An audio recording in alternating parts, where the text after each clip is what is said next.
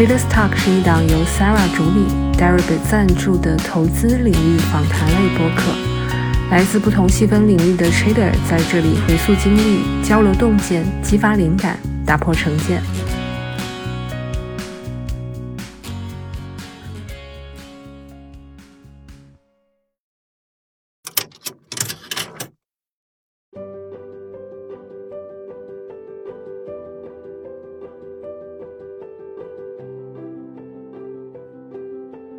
FTX 在二零二二年十一月初的暴雷，有人称它为 crypto 圈子的雷曼时刻，有人认为堪比安然丑闻。在那之后，我企图寻找有什么更好、更深入、更独特的切入点，去探寻这整个事件背后的人和事。比如，FTX 的 CEO Sam 到底是个怎样的人？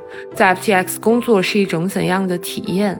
事件发生时，FTX 的员工们到底是否知晓？事后他们又是如何舔舐伤口，准备何去何从的呢？在 Traders Talk 第十七期，我请到了 Octopus。本科毕业了之后，他就进入到国内的一家头部企业 VC 工作。整个人的眼界，我觉得能力也是打开了。但是他很快就在业余时间找到了自己的兴趣点。然后我就私下里的时间去做 crypto trading 了。嗯。后面渐渐的就发现，说我 crypto trading 带来的收益，以及我对这个 crypto 它未来的这个相信度是远超于说我对。做一级的信心，以及说打工的这个工资，所以后面就是提了辞职，全职做 crypto trading。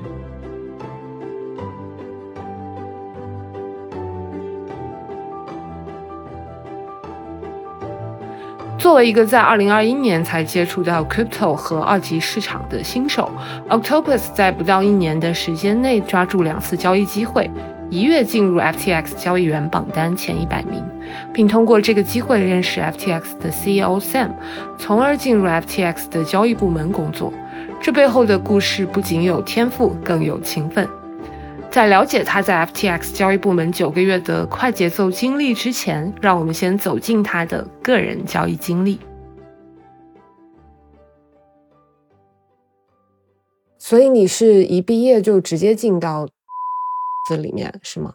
是的，我一开始刚毕业的时候，就是当时做了暑期实习，表现的还可以，就是当时也做了一些贡献吧，在公司里面，然后就转正了。转正了之后呢，我就一边是上班，然后一边因为一些机缘巧合，我接触到 crypto 这概念嘛，然后我也比较比较沉迷，其实接触的比较早，但是是因为到了之后，整个人的眼界，我觉得能力也是打开了之后，就想说，哦，其实我可以说。利用一些 spare time 啊，我去做一下 crypto trading，然后我就私下里的时间去做 crypto trading 了。嗯，后面渐渐的就发现，说我 crypto trading 带来的收益，以及我对这个 crypto 它未来的这个相信度是远超于说我对在 做一级的信心，以及说我的这个打工的这个工资，所以后面就是提了辞职，全职做 crypto trading。OK，这个时间点大概是在什么时候开始接触 crypto？什么时候又开始做全职？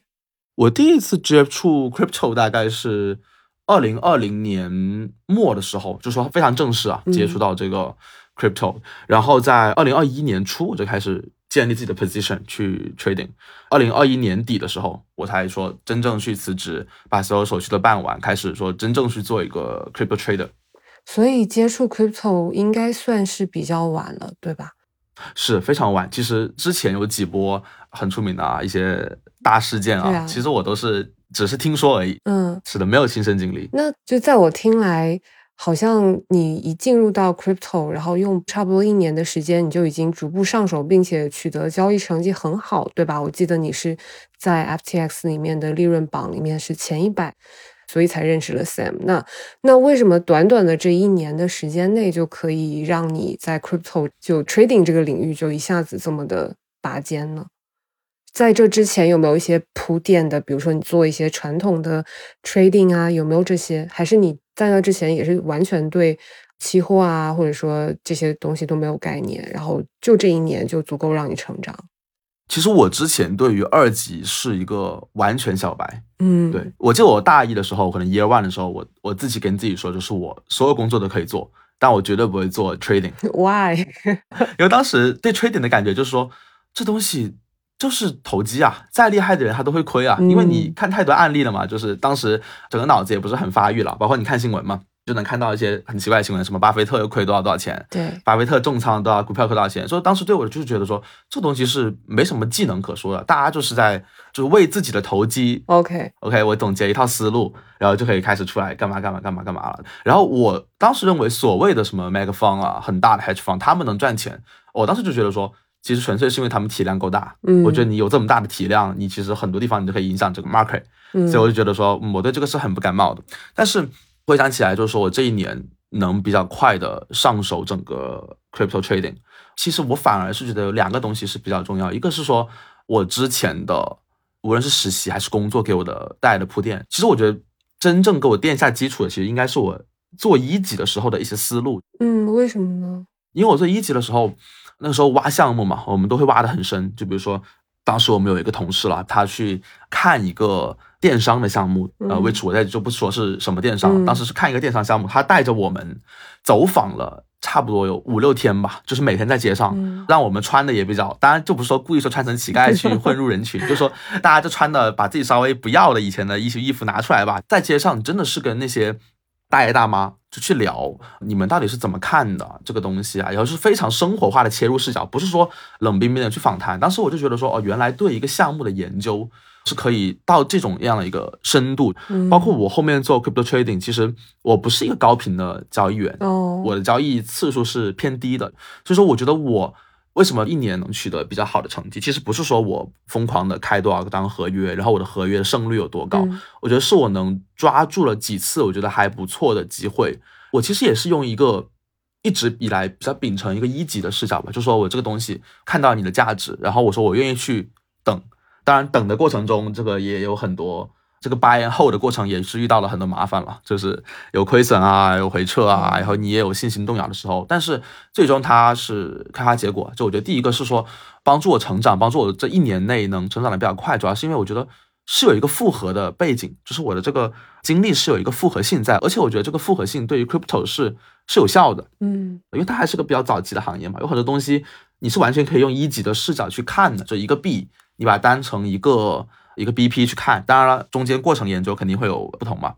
然后我觉得第二个点的话，是我这个人比较能熬。那个时候就是我 白天去上班，对，然后晚上我下班回去，我每天就睡得很少。我记得我那时候还在即刻 post 我那些睡觉记录什么的，很无聊。嗯，我有印象。对，然后就是投入的比较多。时间这个东西，我觉得只要是你投入，你一定能学习的比较快，而加上整个人。处于一个比较亢奋的状态，你的效率是高的。所以说，虽然我之前前面几年是没有接触到这个二级，但是我那一年的时间是做到一个非常除了吃饭睡觉之外，整个人就非常 focus 在 trading 里面。我觉得当时是有一段时间是我对那个 K 线有一些很重要的东西，我会打印出来贴在我房间的各个角落，然后我就看，就看的非常非常熟，非常非常熟，就熟到当时可能朋友跟我讲说。哎，他上个月或是哪个月有什么节点是怎么样的？我会大概给他去画出来，就说其实他是怎样怎样怎样的。所以我觉得是这两个点吧，会让我比较顺利的去接入到这个行业。我听起来有一个跟我之前预期的不太一样的地方，就是我以为你之前是。比如说，只 focus 在 Bitcoin 或者是 Ethereum 他们的期货上面，然后胜率做得很高，然后就是慢慢的做出来的。我刚刚听你说的这个意思，似乎是你会去埋伏一些小币种，然后再从中获得一些利润，是这样吗？是的，完全正确。我一般交易的习惯，现在来说，我是说有一个大仓，一个小仓。嗯，杠铃吗？对我大仓基本上就是说，嗯，会。持有一些我很看好的币，其实是有点偏囤币的感觉，holder 的感觉，对 holder 的感觉。然后我的小仓就会像是你刚刚说的那样，在 Bitcoin、在 Ethereum 上面去做一些比较频繁的交易。哦，是在这些大的币种上面做一些频繁的交易，而不是对对对对对对。啊，哎，那小仓在大币种的合约上面做交易，那大的仓位是在埋伏一些你觉得有价值的小币种，这样。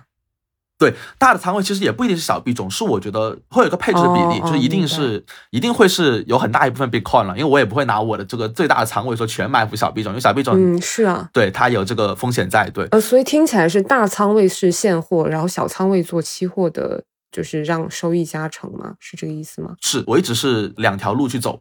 那为什么这样子就可以？嗯，因为我听起来在 FTX 的利润前一百的这个成绩，应该是在期货上面仓位会比较大的，或者说，我还以为就是进入到前一百就需要是在合约上面很有很有建树的这种感觉。所以你其实，在那年你也是这个仓位比例嘛，就是一个大的。holder，然后靠这个现货的涨幅，再加上小的那部分的利润，合约的利润就可以让你进入到前一百嘛。因为它 FTX 它做那个榜单的时候是两个方面的考量，一个是说你的整个资金量有多大哦，明白了。对，你也明白，就是说我一万块钱翻百分之五十，跟你一百个 billion 翻百分之五十是难度是两个概念嘛。嗯，所以它是会有一个比较复杂的考量，它不是说我单一考量你的收益有多少，它是会有一个内部的一个权重这样子。嗯，那所以你在最开始投入到 crypto 里面，一开始接触到这个概念的时候，愿意投入的，或者说你那个当下投入的资金有？大概是什么样体量的？还是你把你基本上你的积蓄都 all in 进去了？还是就只是小玩一下？非常惨痛的这个经历教训就是 问到了，是对，因为我其实我在大学的时候出来工作的时候，我是有买股票的，嗯，就是在没有 crypto 之前，我是有买股票的，是 A 股还是美股？呃，美股，对，美股，因为我一直我一直觉得，呃，A 股是鳄鱼潭，嗯，是。啊，我太同意了。对，就是我觉得在 A 股啊，能赚到钱的人，一直是我生平最敬佩的人。OK，对，所以说，嗯，我当时是买了 B 站。嗯，对，当初买 B 站的时候，一九年、二零年这样子。嗯，我当时买 B 站的时候，我记得很清楚，是十八块五。嗯，十八块五刀。然后我买了之后，它后面巅峰是涨到了一百五。对，就最巅峰的时候。然后我在最巅峰的时候斩了一半仓。哦，对，然后它逐渐跌，跌到一百的时候，把所有仓都清掉了。就那个时候，我是说，average 下来可能有一个六到七倍的一个收益嘛。嗯，所以当时我通过这个攒了一点钱，大概就是六位数左右。哦，所以是把这部分资金全部投入到 crypto 里面。对。主要在美股上，一个是哔哩哔哩，然后港股小米当时也赚了一些吧，但是就三四倍这样子，然后就是把这笔钱投到了这个 crypto 里面。事实证明是一个完全正确的选择，因为我后面美股有一个七位数左右的一个资金，基本上是买什么亏什么。对，那是因为后面的中概股也已经不忍直视了。对，后面也是因为自己不去研究，嗯，当时也是给我一个教训嘛，当时就说自己在 crypto 上面。还蛮有建树的时候，就觉得说，哎，那我其实 crypto 做的，我觉得还蛮好的。那我是不是说也可以去做一下美股什么的，然后 A 股什么的？但是当然胆子没那么大，没有一上来就说挑战 A 股嘛，就挑战一下美股。当时也是给我一个当头一棒，就告诉自己，其实说啊，crypto 跟美股啊，crypto 跟期权，他们的什么数值什么的指标，其实大差不差。但是真正的那一点差别，我觉得可能就是要命的那一点差别。嗯，对，是需要花时间的。所以。也算是一开始毕业之后，你也开始做交易了，只不过你当时只是买美股的股票，也算是价值投资，然后再把那部分获益的部分也都 all in 到 crypto 里面去了。是的，是的。OK，然后那你后面你刚刚所说的七位数的在美股上面的资金，但是基本上买什么就亏什么，所以我就好奇说，那部分的资金是你后来在 crypto 里面的收益的一部分拿到那边去吗？在 crypto 的收益的很小一部分，然后拿去美股，就想去试一下手这样子。对，哎，反正也是 一个教训。没没有，那那就也算是 all in crypto 了。凭借着从一级市场中锻炼的研究能力和沉浸式研究的投入状态，Octopus 快速熟悉了 crypto 的交易门道。但是真正开始积累财富，是靠着精准的嗅觉捕捉到的两次重要交易机会。在 crypto 这一年里面，让你印象最深的，或者说让你收益最大的是哪几笔交易呢？基本上是有两笔的，第一笔是 Luna，是吗？不是，是 Solana。哦，是 Solana。OK。啊，然后第二笔才到 Luna，因为 Luna 是我。已经进入 FTX 的时候的事情了。嗯，对，Luna 的话是帮助我在 FTX 可能说站稳脚跟吧，就是也是做出一些成绩在公司里面。嗯，对，Solana 就是我本人自己的一个把那个六位数从哔哩哔哩的收入做大的一个地方。是指持有 Solana 的现货在低点埋伏吗？还是？对我还是比较习惯 prefer 说我们当时一级的一些研究方式嘛。嗯首先分析一下宏观的 crypto 或者这个 Web 3市场它需要什么啊，然后去分析。当时其实我觉得还蛮明显的，就是说以太坊它的整个 gas 太贵，对，其实大家都知道的东西，就是非常非常的昂贵，非常非常的受限。其实 smart contract 提出来之后，嗯非常伟大的一个应用嘛。对但是但是始终是被以太坊它本身自己去限制了，因为它太贵了，就是它不够好用。我之前看到一个比喻吧，我觉得说的挺好，它就像纽约一样，很贵很好，但是很堵车。嗯，对，然后我当时就是说有筛选，所以你是在筛选平替吗？对，就是我觉哦得它能解决一部分以太坊的问题的。嗯筛选了一批下来之后，就综合下来说，哦，团队啊，自己的对他的这个了解，我是觉得 Solana 是有潜力的。我当时刚买 Solana 的时候是三刀左右，嗯我当时买的时候呢，非常是有信心，觉得说我这个价值投资啊，这个嗯能力终于可以体现出来了。嗯当时还在上班，然后当时我就把自己的钱基本上是 all in 进去了。我的思路还是这样子，就说我是一个仓位，我是说现货，嗯。有一个仓位我是有杠杆，因为它趋势是你判断的趋势相同的话，我我也没有理由说只是有现货不去做你这个嗯。杠杆的这个合约。所以说当时我是两条路去走，结果刚买之后没多久，它就从三上到五，你可能很兴奋，第二天起床一睁眼有一点几嗯，甚至最低要跌到零点几，嗯，就非常夸张。嗯。当时我记得非常夸张，是当时还遇到了一次 Solana 的一个信任危机的问题，就是说它场外直接有人打包出，就是用一个低于市场的价格，就说你一次收我这么大一笔，我就用一个很便宜的价格去给你。嗯当时我经常能看到这样子的一个事件，但是当时我没有动摇这个决心，是因为我觉得我非常相信现在的整个市场的盘子还太小，因为嗯可以预见的是，这个智能合约一定是未来整个大势的一个发展嘛。那你这个问题能解决的，现在目前最好的方案，我觉得一定是 Solana。就这么团队里面，我已经选择了一个几率最高的，我觉得我就不用再去被他去影响。嗯然后后面选了之后，他后面就是经过很波折、很波折，因为他前期震荡期还真挺难受的。对，震荡期就是你买入的时候大概是哪哪个时候？二一年，二一年初对，二一年初。非常震荡，一开始就是整个币就是，哇，我记得很清楚，就是有一段时间整个人上班状态很差，因为那个时候我觉得说自己还算不上一个交易员吧，嗯。只是说怀揣着一点点想法，然后去进入到这个 crypto 行业的一个新手，嗯。所以那时候整个状态也很差，上班的时候很多项目做的也没做好，整个人状态是处于一个很难受，因为我我对自己是有要求的，倒不是说我一定要做到第一名、第二名，但是说我觉得我的工作还是说我的交易，我得达到自己的一个 standard，所以当时是一个非常纠结的时候。后面熬过了这个期吧，它的价值可能说终于被发挥出来，但其实 which 也是后面我进到 FTX 之后，跟 Sam 比较熟之后，其实我才知道它。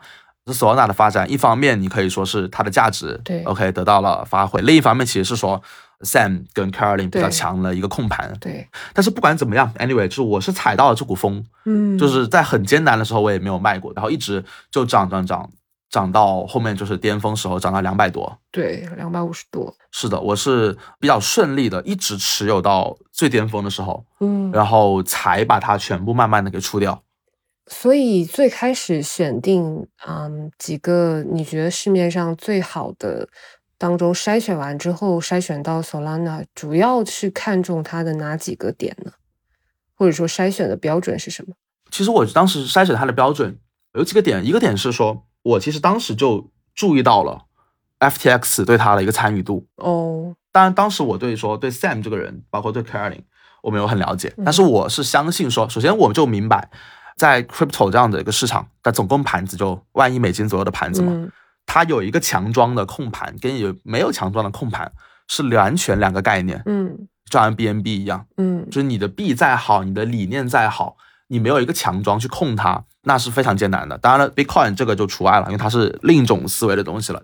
就说一个新发行的一个 token 一定是强装控盘，所以当时 FTX 是一个非常大的研究，以及我非常信任这个团队当初，因为我是对这种传统金融的交易员出身的。我是对他是有信任的，因为我当时是明白，就是说，虽然当时我觉得自己还不是一个成熟的交易员，但是我各方面是我往这方面去靠近，就我明白交易员他对一个币它的那个目的性在哪里，就是说 Solana 它一定是将会是 FTX 未来最锋利的武器，我在没有进 FTX 之前，我就这么认为了。嗯就是如果一个交易所，交易所其实挺多的嘛，其实基本的功能是没差的，除了稳定性的问题之外，那我觉得对于一个交易所，它如果找到了一条链，它的可控并且是有价值的，它一定会不遗余力的去去捧他起来，嗯因为这对他未来一定是大有益处。啊。事实证明，就是 FTX 现在这个情况之后，大家也看到了，其实 Solana 给 FTX 当初带来多大的帮助，嗯。是互相帮助的。OK 嗯。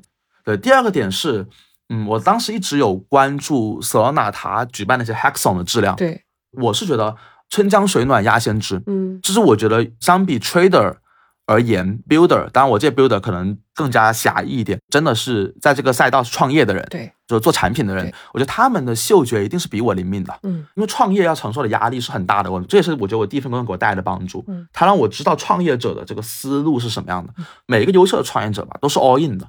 嗯他 all in 的情况下，他会拼尽全力的选择，用自己的本能也好，用自己的信息也好，选择一个他觉得最有可能成功的赛道。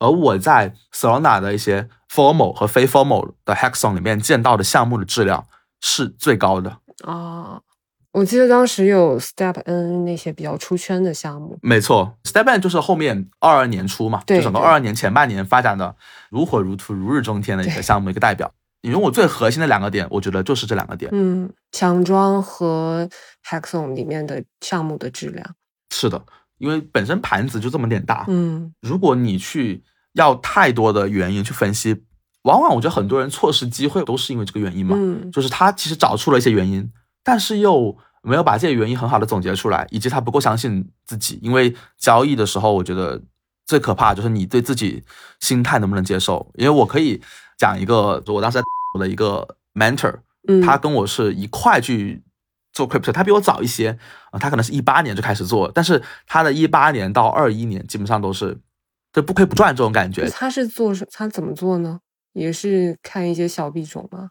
对，主要是合约吧，哦，，对，水平可能就是欠缺一些。然后，但是他到了后面，我因为我有跟他去交流嘛，我也说，其实我觉得我们一方面你合约的胜率是你 technique 这方面的基础。是要有这个水平在的，但另一方面，我觉得就是你要去抓风口啊，就是还是得去发掘一些好的机会。他当时跟我是一块买 Solana 的，哦，然后我们购入 Solana 之后，前面我也提到它是有一段震荡期的，就现在可能就是轻描淡写就提过去，但当时其实是对你是很大的考验，嗯，非常大的考验。它是从三刀跌到零点几刀，确实对你来说是的。资产就缩水了，可能好几分之一。是的，它到了十之后，你觉得 OK 已经打平了，哦，你觉得一切都已经通透了，这个 Solana 又开始发力了，它又从十刀开始跌，就跌到很低很低，哦。而，且最难受的是，它的这个跌是在当时看它没有原因，因为整个外部市场的环境你觉得是不错的，没有什么大的 breaking news 啊，就不好的新闻了、嗯然后也没有人去说故意怎么去做空它，团队的发展也是稳扎稳打，你是不知道到底为什么会这样子，嗯，你找不到原因，找不到原因，你就会特别特别难受。然后我那个 mentor 还就把他手上当时所有的 Solana 全部出给我了。哦，天，对，然后我就是用他发我的那一笔 bonus 工作那笔奖金，当然很低，跟他去等于是做了一个换吧，这样子。然后结果而言还是比较幸运。嗯，那他应该很郁闷。是的，所以有时候就是他有时候也会来问我一些问题，说，哎，你最近有没有觉得什么好的 opportunity 之类的？我都会觉得，嗯嗯，不知道该怎么讲，因为你也知道，就说对，拿不住嘛。对，是包括我之前在极客分享 Luna 那个事情的时候，其实我当时是直接在 social media 就即刻直接写出来了。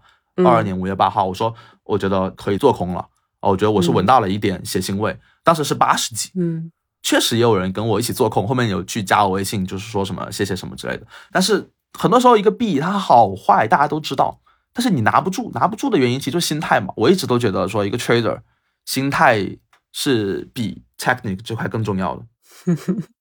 所以当时跌到零点几倒也没有动摇过你的心态。是没有动摇过我。其实没有动摇我，另一个原因是因为我现在斩仓也拿不了多少钱了吧。我觉得这个真的是一方面原因，就我也不想说现在好像成功了，我就过度美化自己。但当时是真的，一方面也有这个原因了，就觉得说哦，我现在卖了，好像又怎么样。但是我另一方面我还始终相信自己基本面的一个判断，因为当时包括买哔哩哔哩、买小米的，就基本面这一块，我觉得我的判断还是准的。嗯，但是也多的是那种就是一跌就不回头的小币种啊。对，非常多。对啊，几轮牛市、熊市下来，很多这种币种，但是你还是依然都觉得你当初的判断是对的。对，呃，我觉得可能还有一个点，就是说，Solana 当它跌到零点几，就我整个人心态是有点崩溃的时候，我当时做了一件事情，其实现在看有点无用，可能有些人他会觉得有点无用功。我当时是把 Solana 的资料又找出来看了一遍，就当时其实已经看过一遍的东西，就白皮书什么的，我又找出来看了一遍，其实就是重复了当初。我买之前的一个步骤，我看完一遍之后，我还是非常坚信我的判断。所有的机会、胜率、盈亏比都是最好的时候了。因为有一些小币种，它可能一跌就不回头，是因为我觉得它是缺一些东西的。嗯，一个是说你有没有解决问题。我觉得有的小币种是说它没有解决问题，有一个强庄去控盘。那我觉得这种情况可能它也是没办法，因为你这种吸引不到整个市场大的情绪来买的话，你就是会往下跌嘛。有的小币种可能是说它解决了一些问题。但是他没有一个好的资金去帮他去做，就是做一个 market making 之类的，他最终就是说还是会崩。但我觉得 Solana 具备了这两个点，而且当时市场上你看得到是大情绪已经开始起来了嘛，就整体要起来的情况下，我觉得很多当时看不上的一些，当然了，看不上指的是说，我觉得它的整个价值没有那么好，它都已经这山寨币都已经起飞了，那我觉得 Solana 没有理由不起飞，所以就还是比较坚守在 Solana 上。所以当时做功课的时候，你找的资料是从哪里找？主要是什么类型的资料？其实一方面，当然就是说我这个人对基本盘的控制，有时候我是非常看人的，就是说这个公司能不能成，我是非常看那个 founder 的。哦，对我觉得这个 founder 我只要判断准了，我觉得我这笔投资不会出错。对，所以是怎么判断 founder 的呢？当时如果没有跟他直接接触的话，是当时我就是去。我看他们当时一些采访，他们写他们对 crypto 市场的理解，我觉得是非常非常深的。他们是看到了很远很远的未来，就是说他们为什么要创造 Solana？创造之初，他们就是想解决一些问题，带来一些东西。他们这个问题想的非常透彻，就是整个呃，如果你把它看成一个企业的话，我觉得它的基因、它的这个使命、价值观是想的非常清楚的。嗯，然后另一个方面是，确实我当年是非常的相信 FTX 这个团队。包括是 Sam，因为我当时也是说看了他很多很多记录，包括他的交易上他是怎么去做的。这个呢，个人风格是非常强烈的，就是他他对整个市场的操纵性是非常强了，就是说他一定要整个市场 under his control，就让他去整个掌控这样子性格的人。而且 FTX 当时也是不停的融资，就是人强马壮嘛，手上的钱也有，你是不可能任由。因为我觉得某种角度来说，我是觉得我跟他还是比较像的，就是就是。他不可能任由这样的一个机会去流失掉，他一定是在去准备一些东西什么的。所以当时我看到这两个人，我觉得我对他们理解有一定这个深度之后，所以我就觉得说，嗯，OK，我就不用再怀疑什么了。OK，所以这个是主要是 Solana。那你刚刚提到第二个机会 Luna，为什么当时会觉得是嗅到了血腥味？这个是从哪里嗅到血腥味？其实当时我买 Luna 的时候，其实我已经是。进了 FTX 了哦，二二年的你进 FTX 是在二二年的几月份？大概是三月左右。当时我 Luna 其实说实话，它是我非常非常长期关注的一个币。就我在二零二二年二月份的时候，嗯，我就非常非常关注 Luna。但是当时我的对它的关注点是做多，嗯嗯，我当时还跟我身边几个好朋友，因为呃，你知道，就是大家会问，你总会有一些朋友。对对对，是可能是同学，嗯，以前认识的朋友，可能是以前的同事，可能是一些就是加了微信的人吧，嗯，就是他看到你一些动态什么的，还会来问你，他就说买什么币好。我起初可能我都是说 Bitcoin Bitcoin Bitcoin 这样子，就是说 Bitcoin 就行了。但是后面真的是有些好朋友来问，那没办法了，就说我觉得是要把一些我自己真的是有在买的去告诉他们，我说那我觉得 Luna 我是觉得可以看好。当时 Luna 我当时买的时候是。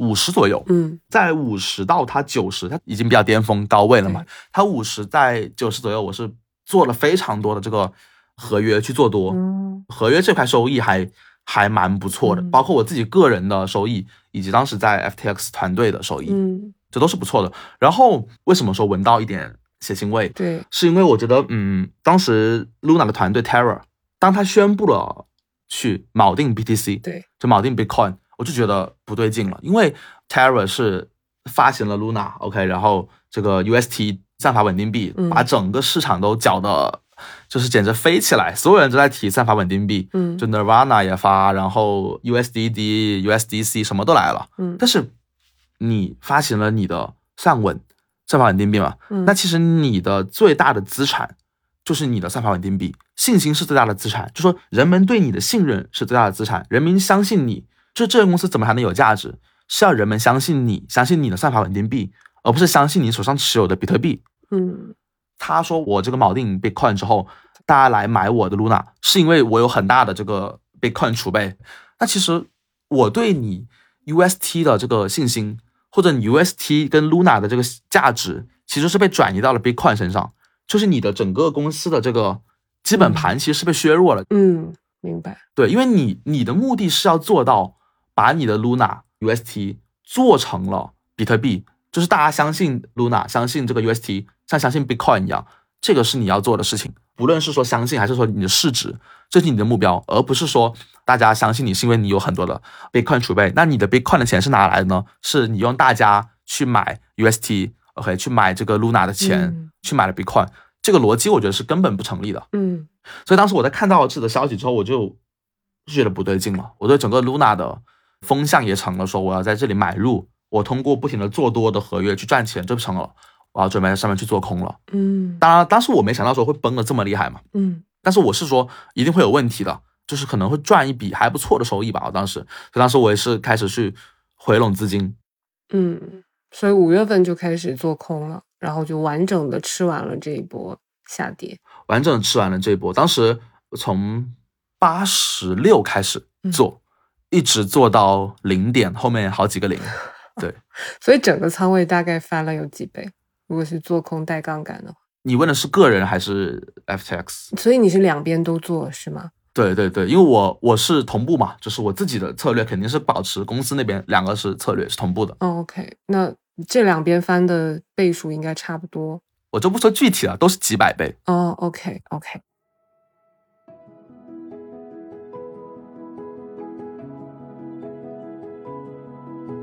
Sam Bankman-Fried，也就是我们前面所说的 Sam，这位在九二年出生，毕业于麻省理工物理专业，父母都是斯坦福大学法学院教授的典型犹太精英高材生。在毕业之后，进入了华尔街的量化交易公司 Jane Street 工作了三年。也就是在那里，他认识到了后来的合伙搭档 Caroline Ellison。后来，他在2017年创办了 Alameda Research，通过从事亚太地区和其他地区之间的比特币套利，做得风生水起。两年后的2019年5月，他与 Gary Wang 联合创办了 FTX 这家加密货币交易所，主打的是衍生品交易市场，所以取名 Future Exchange 的缩写 FTX。他们在成立的当年年底就获得了币安的投资，在2021年7月完成了9亿元的 B 轮融资之后，FTX 的估值上升至180亿美元，这是加密货币行业史上最大的一笔融资。这家成立仅三年的公司，凭借着2021年 Crypto 波澜壮阔大牛市的东风，以及撒钱般的营销策略，就像一匹黑马，一跃在行业站稳了脚跟。成为了三大加密货币交易所之一，估值一度高达三百二十亿美元。然而，此时的他仅仅只有二十七岁。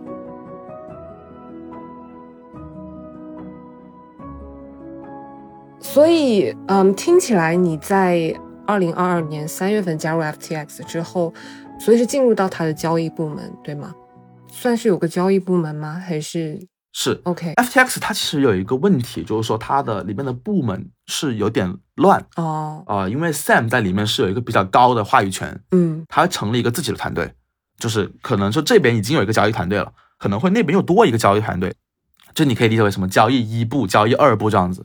所以就是你加入到 FTX 之后，所用的策略也差不多跟刚刚你跟我们讲到的这个，比如说大仓位、小仓位是这个思路一致吗？还是埋伏的这个好的机会的这个部分是一致的？就是在那边的交易策略是怎么样的？在 FTX 做交易策略，因为 FTX 它有两个点是跟我个人是不一样的。第一个点就是说它资金量大，嗯就跟我自己比的话，他们那边确实还是大嗯，大不少。在这么大的仓位的面前，我是更要小心一点，嗯就更要谨慎。就是对。第二个点就是 FTX 它的资源 backup 更多，嗯，就是说所以我可以理解为，比如说在强做庄的这个过程当中，去从中再获益吗？是这样吗？FTX 在我没有加入之前，它的交易部门的主要收益就来自强交易，哦，就是非常强装控盘，就是对几个币非常非常强的一个控盘，然后在这上面去不停的获得利益。但是我觉得 FTX 它比较高明的点吧，就说它里面的人同事们都是比较聪明的点，在于说它虽然很强控盘，嗯但是它不短见。就说我啊、呃每次我都要就是赚到最大。它其实一方面它的这个强控盘，它是强控盘，是不是也是看好那几个东西，所以才强控盘？是是是哦是、所以其实也有点价值扶持的感觉了。是，当然这个东西好不好见仁见智，嗯因为对于有一些团队来说，他就不希望你这样子，嗯，他就觉得你影响到我了，哦，这这是没有经过。跟团队沟通的结果吗？都有，就是哦就比如说我们当时呃有战略投资一些币嘛，那你当然会跟他们去沟通了。嗯嗯但是呃有一些币是你就是去看好嘛，那时候那我就正常的交易，可能当时你就可以理解正常的，我们那个团队就是开始放，我们就是要赚钱。OK，所以在你加入之前是这样，你加入之后开始有合约吗？还是我加入之后的话，嗯，是会去发掘像 Luna 这样的机会哦啊，包括当时那个 ApeCoin，就是我会觉得说，一方面强装控盘是有必要的，但另一方面我自己是不 prefer 这样的一个策略嗯哦。其实强装控盘它是一个需要你非常非常高的一个 focus，就是说我长时间的 focus，因为我你不能让它出问题，就在那一个阶段你不能让它出问题，嗯你整个人要投入大量的精力去盯着它，就是盯盘。我是嗯非常讨厌盯盘的。嗯哦，第二个是我觉得，因为你强控盘，你资金量摆在这里，你是一个，其实我觉得是一个比较相对没有那么高风险的一个事情，哦哦对。但是你的收益，我就觉得每天喝口汤不如找一个机会吃一顿肉，哦，OK，就是它没有那么 sexy。对。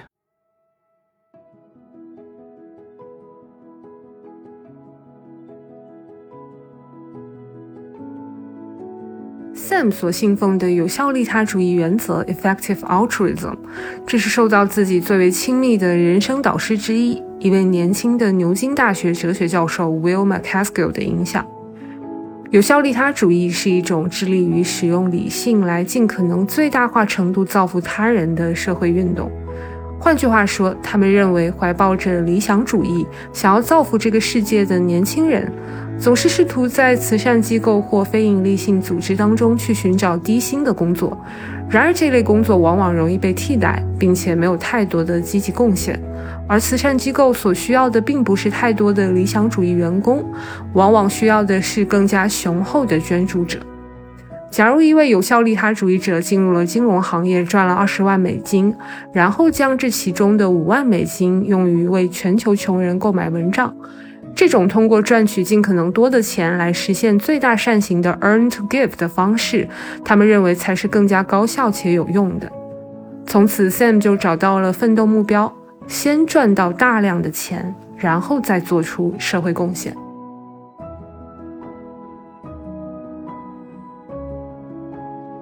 我跟 Sam 一直在工作中，我觉得有分歧的一个点，就是说我们两个可能其实都有共同的目标，就我们都有一个打造一个新的一个金融体系的一个理想吧，就是我们俩可能都有。但是他的想法就是说，只要我能走到这一步，那我不 care 中间到底是我做了些什么事情。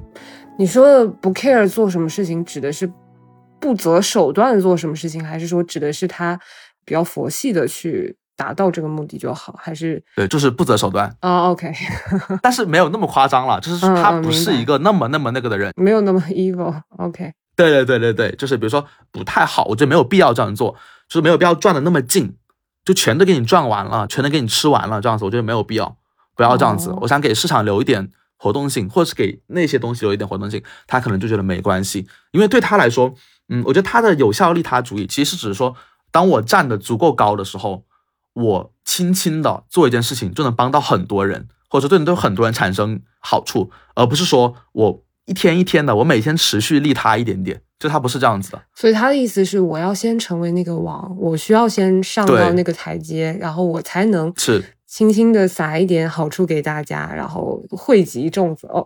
呃，也不一定是撒一点吧，OK，但至少要要先成就自己，对吧？是，就说只要我够高了，我和我的帝国够大了，那么我随便做一点事情，可能带来的帮助都比之前持续不断的努力要大。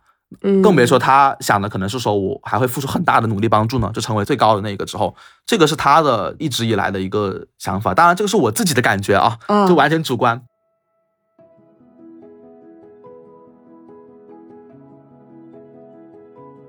Sam 也确实部分实现了这个愿景。他成立了 FTX 未来基金 The Future Fund，作为自己实践有效利他主义的方式，承诺捐赠给非营利性组织和个人超过1.6亿善款。当然，后来的结局是 FTX 的破产给 Will MacAskill 以及有效利他主义带来了诸多影响，破坏了他们原有的很多计划，以至于 Will MacAskill 再也不肯承认 Sam 了。他在 Twitter 上是这么说的：“如果真的存在欺诈且滥用资金，那么我无法用言语表达我多么强烈的谴责他们的所作所为。我信任 Sam，如果他撒谎并滥用客户资金，那他就是背叛了我，就像他背叛了他的客户、他的员工、他的投资者以及他所属的社区一样。”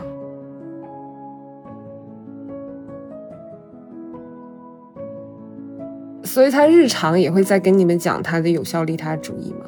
啊，不会，因为我觉得我们啊，也不能说我们 FTX 啊，就是啊，其实你加入了也就还不到一年的时间嘛，就已经短短发生这么多事了。是的，是的，但是 FTX 我是我是倾注了非常多的感情，就包括我们的同事都非常有倾注感情，因为 FTX 是我非常喜欢的一种公司模式，就是人非常少。嗯我当时加入的时候就一百多个嘛，嗯啊、你把一些不太重要的，因为后面可能并购了一些公司，他那些公司有人嘛，你把一些非核心的员工去掉，就那么点，其实。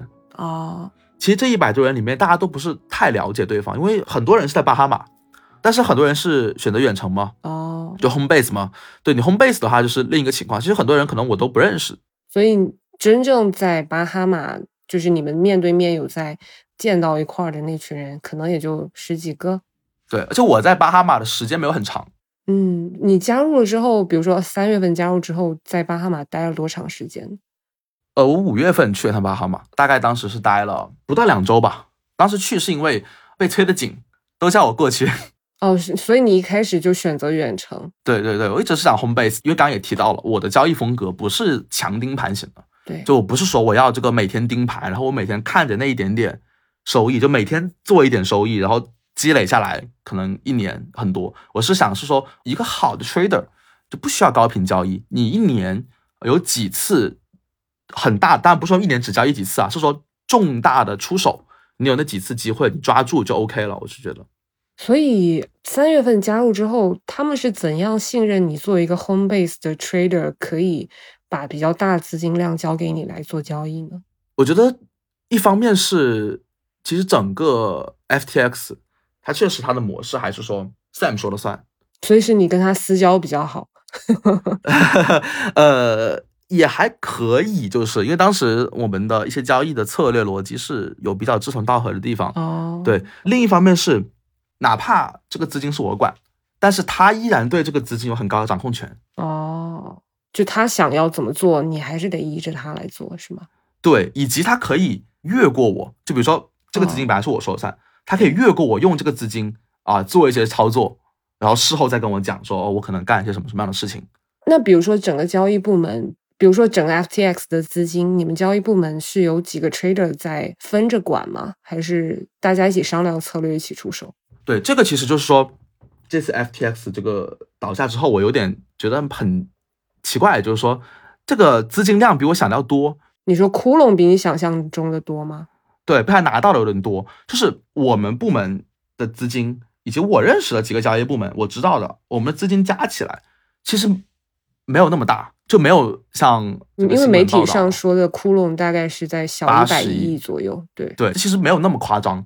有一部分钱，其实我现在也不知道去哪了。而且当时我们用这笔钱去交易的时候，我们用的确实也不是挪用客户的资金，嗯，那是什么资金呢？是之前的利润吗？对，很大一部分之前的利润，特别是我至少是我管的那一笔钱，大部分都是我在 Luna 做回来的。哦，所以你是怎么知道这部分就不是客户的资金呢？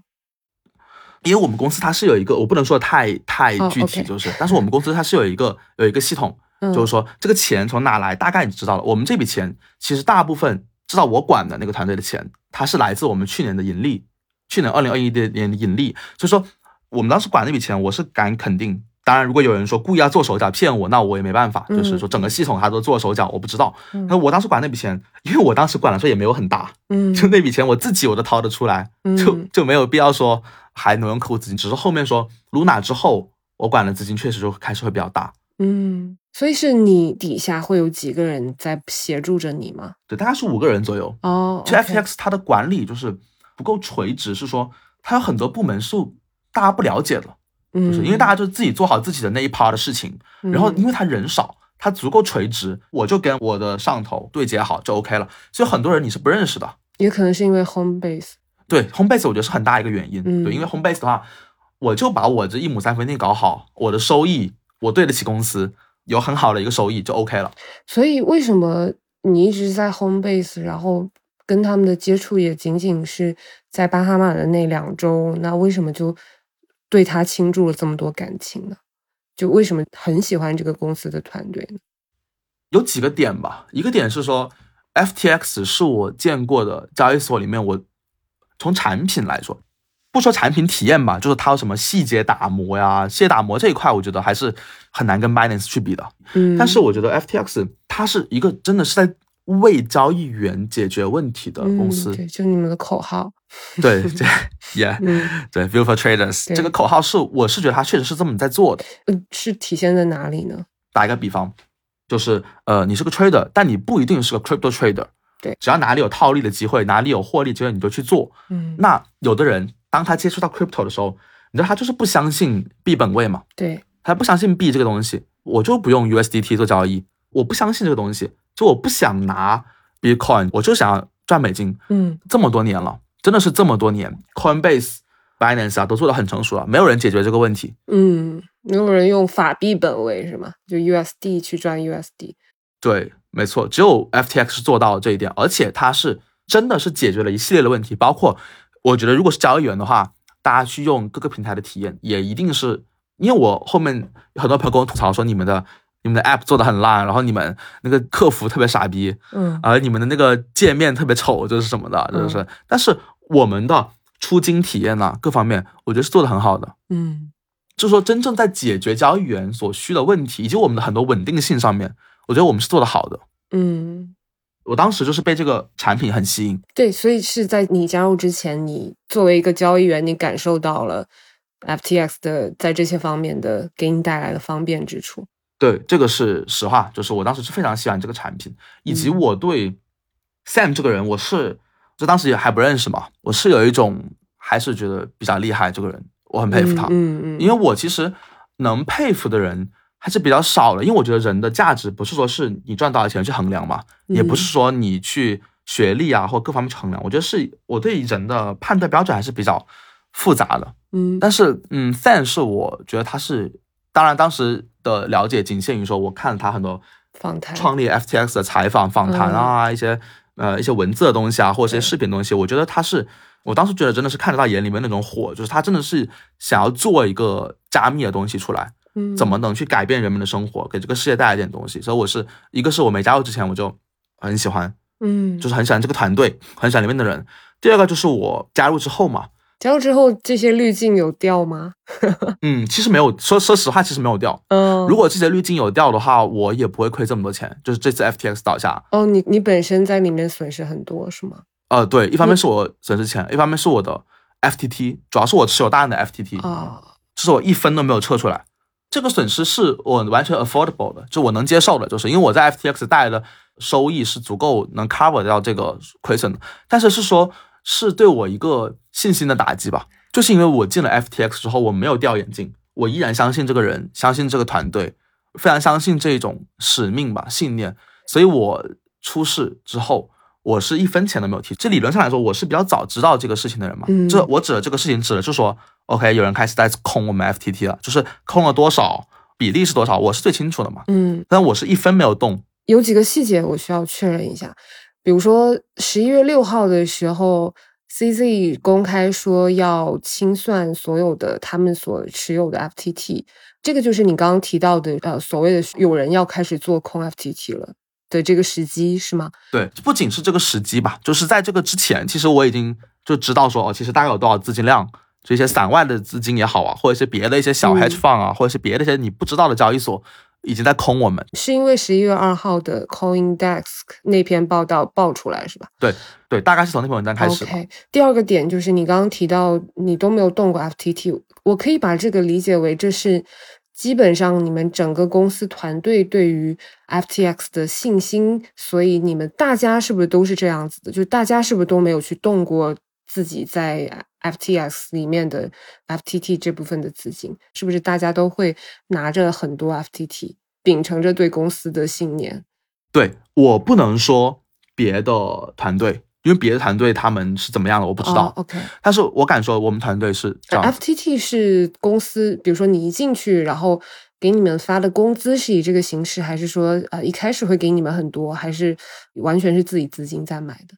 就是工资是比较复杂的，因为我我也了解到说不同的部门呢，它是有这个不同的这个工资的可能性的。就有的部门它可能就说我直接发 U 就打到你 FTX 账户里面啊，然后有的部门就说我可能会用一部分的什么什么币去代替一部分的 cash，就我这个 cash 当然我指的就是 U 了。嗯嗯嗯，而是以当时的市值发过去是吧？对对对，双方协商嘛。FTT 的话，一方面是说，倒不是说我们工资有很大一部分，是我们所有人的仓位。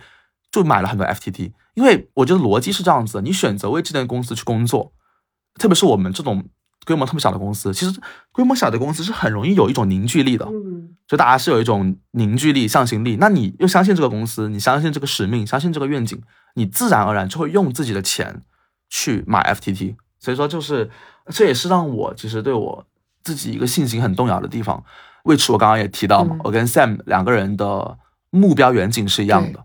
但是我们两个的手法是不一样的。对，which 就说他的手法是说，OK，我可以稍微不择手段一点，当然也没有那么恐怖。他也不是说什么我要整死谁啊，就是我要让什么什么人都没什么好的发展这样子，他不是，只是说他会更加狠一点。但是我的话，我一直是觉得，我不希望去通过一种先强控盘，也会利用你大资金，有点像割韭菜吧。嗯，对，因为你作为交易所，你是知道很多东西的嘛，你知道这个多少钱放你这。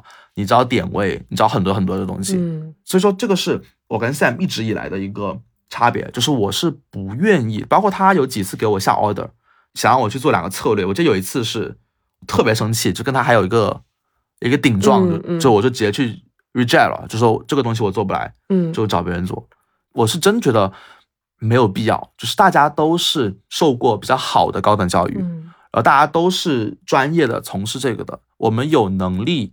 有本事去把盘子做得更大去赚钱，嗯，或者我们可以去跟一些同样跟我们一样受过专业训练的人去做对手盘去赚钱，这我是觉得没有必要去做这种事情。嗯，所以我可以理解为，比如说 Sam 他的交易部门的很大一部分利润是来源于这种强控盘式的，就哪怕你不听他的，其他的交易部门还是会这么做，对吧？对对，然后。我感觉这个应该不意外，因为如果作为交易所，我相信币安啊什么，他们肯定做很多事情，也是类似的。对，没有一个交易所不干这种事情。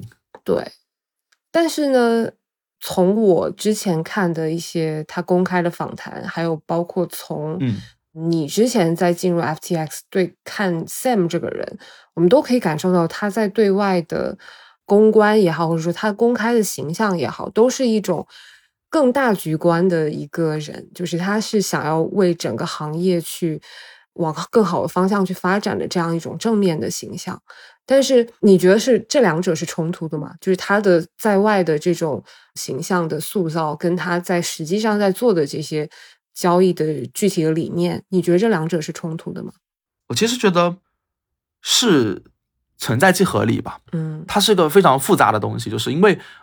我是说说我自己的一些看法，以及我一些跟他经历的事情，就是说，我们 FTX 应该是这么多交易所里面比较积极的拥抱监管的。嗯，对，因为这也跟 Sam 的观念有关系嘛。是对，也跟他的观念以及他的背景，他本身是犹太人，又是美国人，能比较接近到美国政府那边，就更加合适嘛。相比可能说 CG 啊，可能是一些别的交易所来说，他更加有这个机会。所以其实我们一直真的是拥抱监管。包括我是，我应该是我们公司里面最希望能被监管的一个人了。为什么呢？为什么会这么希望能够拥抱监管呢？我其实一直觉得说，crypto 这个东西真正要做起来，它是必须要做到说有更多的人去买你的 crypto，去用你的 crypto，这样子它所有的场景才能爆炸式的去诞生。嗯一天解决不了这个问题，就是说你每天我不管你是涨一百个点，你涨一万个点啊，假设真的涨一万个点，你的盘子还是这么大，嗯因为对于一个普通人来说，他不做 trading，他买你的这个币，它的价值没有保障，嗯因为嗯受到太多这个各种乱象横生吧，我可以这么说。对，我觉得交易是，当然这个交易说到底这个交易该到什么什么度，这个又是另一个话题，嗯可能又可以聊很多东西。就是说，交易是我觉得最直接的方式，可以让更多的人对这个市场是有信心。你说监管是吧？而不是交易。对，呃，说错说错了，监管。对，所以其实逻辑还是说需要有监管，我们才可以有更多的，比如说 old money，或者说那些真正的传统世界的大资金才肯进入到这个新兴的领域里面来。没错，没错，对。所以说我一直嗯觉得，包括他推动监管，这个都是他对这个行业他是有自己的想法，他是想让这个行业变好。至少我觉得这些事情嗯，一直都是，一直都是。包括 Luna 倒了之后，就像 BlockFi 啊，有几个贷款平台出问题嘛，对我们 FTX 去接，收购，对，收接这个盘。其实我觉得最矛盾的地方就是，你觉得是没必要的是吗？不是支持有必要？是我觉得嗯我现在说这个东西，跟大家对 FTX 的印象其实已经造成冲突了。对，我明白你的意思。其实我听来是不觉得冲突，我理解你说大家可能会觉得冲突的点，但是我相信就是 Sam 之前所说的一些东西，包括你刚刚提到你们的理念，我相信那些都是真的，就是你们确实有这么想，只不过可能后来就是有一些东西太不受控了。是的，其实我今天就是在这里跟 Sarah 讲这些东西，我觉得也没有什么好洗的，因为确实就是这么多资金不见了。其实我那天打开极客嘛，就有一个人就评论我说 follow 我很久了，然后他有一笔钱在 FTX 的账户里面，嗯现在出不来了。对，那天晚上我就特别难受，嗯就是真的非常难受。嗯我们是想初衷是想改变这个世界，就是给这个世界带来一点新的东西。大家真的是很有想法。哦，我可以跟大家讲一下我们 FTX 的，我只能说我的团队啊，我们的工作节奏，我们所有同事真的就是可能就是如果是很疯狂 trading 去做策略的一段时间的话，我们可能真的是每天就睡三四个小时，嗯非常持续。你能感觉得到为什么就是这一群人他一直能保持这个强度？当然钱是一方面了，就如果你说你不给钱那是不可能的，对。嗯但是大家真的是有一个信念，就是是有一个梦想在这里。所以当时我看到极客有人 comment 我说这个钱拿不出来了，有没有别的办法什么？我是挺难受的，就是我觉得到今天这一步是确实有太多不受控的东西。嗯。所以其实整个你并不清楚当中的为什么会有那么大的窟窿，对吗？我觉得到底为什么这么大的窟窿，这个东西真的有可能已经没有人知道了，因为 FTX 唯一能知道这个东西的人就是 Sam，因为 Sam 的权限是远远高于所有人的，就没有人知道他到底能干什么，就他的权限大到这个地步。嗯但是你可以看他前面前阵子的访谈，包括我们嗯啊一些熟人啊去电话他跟他聊这个事情，他也是避而不谈。对，所以说今天我也给不出一个答案，说到底发生了什么样的事情啊？嗯，对，因为因为外界或者说我现在给一个外界的猜想，都是阿拉米达在三月份的 Luna 这个事情上面的大幅亏损，以至于 FTX 需要输送自己的资金给他。你觉得是这个大家所猜想的这样吗？我觉得是是有这个可能性，嗯这是实话。